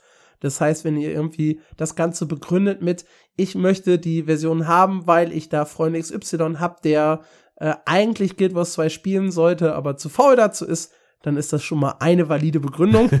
ich würde es zum Beispiel, ich würde zum Beispiel schreiben, ich habe da so einen Mark, der sagt im Podcast ständig, er möchte wieder Guild Wars 2 spielen, aber ihm fehlt so ein Anreiz. Ja. Dem würde ich jetzt uh, Secrets of the Obscure schenken und dann würde er sicherlich mal reinspielen. Ja, diesen Mark würde ich es auch gönnen. Ich glaube, das ist ein guter. Aber wenn ihr auch so jemanden äh, in eurem Freundeskreis habt, dann haut ihn einfach in die Kommentare rein. Genau, richtig. Also, schreibt einfach rein, äh, was euch ja Guild Wars 2 gefällt und äh, wofür ihr den Key braucht äh, was der Grund ist, warum ihr das bekommen solltet. Das alles auf der Webseite ist eine WordPress-Webseite, da könnt ihr euch ganz schnell und einfach registrieren und dann in die Kommentare posten. Wundert euch nicht, wir schalten Kommentare erstmal bei jedem den allerersten händisch frei, weil doch immer mal wieder Bots äh, zu uns auf die Seite kommen, wenn euer Kommentar nicht sofort auftaucht. Äh, das Ganze läuft eine Woche. Das heißt bis zum, jetzt muss ich in die E-Mail gucken. Aber das können wir eh noch äh, schneiden. Haben wir da eine Vorgabe? Äh, nö, okay. Dann, das Ganze läuft eine Woche bis äh, Donnerstag, dem 30.11. um 23.59 Uhr. Also wenn ihr jetzt schon Mittwochabend rein, heute sogar ein bisschen über eine Woche. 30.11. 23.59 Uhr da werden wir dann das Ganze beenden. Wer sich danach anmeldet und schreibt, ist schon raus. Und wir werden dann im Laufe der ersten Dezemberwoche den Gewinner bekannt geben und ihm dann auch den Code zukommen lassen. Ja, ich wünsche euch viel Erfolg beim Gewinnspiel. Und, und eine gute Restwoche eigentlich, ne? Aber wir machen uns am Abschluss noch Patreon, ne? Die, die wollen wir nicht äh, unter Tisch Ah, selbstverständlich. Natürlich, unsere fleißigen Unterstützer Ark, Lord Mortar, Sanjuro, Zenkor, Tank, Tom und Jazul, der wie immer alles abreißt. Wir erreichen übrigens einen ganz, ganz spannenden Punkt. Nächste Woche werden wir nämlich sehen, wer sein Abo verlängert und wer nur frech für einen Monat uns unterstützt hat. Äh, wir werden natürlich niemanden äh, callen, der das Ganze beendet hat, aber ihr könnt es ja theoretisch hören, wenn wir den Namen in der nächsten Folge nicht mehr erwähnen. Nein, kein, kein Shaming. Wir freuen uns über jeden Cent, mit dem ihr uns tatsächlich unterstützt. Wir haben ja immer noch die Hoffnung, irgendwann eine extra Folge produzieren zu dürfen, um unsere ganzen Special-Ideen noch mal rauszulassen. Und ja, ein paar Specials wird es auf jeden Fall dann für die Weihnachtszeit geben. Da werden die News ja wahrscheinlich kürzer und wir wollen ein bisschen vorproduzieren. Da könnt ihr euch auf jeden Fall auf ein paar ungewöhnliche Folgen freuen. Hey. Und damit beenden wir es dann. Danke, dass ihr bis hierhin zugehört habt und bis nächste Woche. Ciao.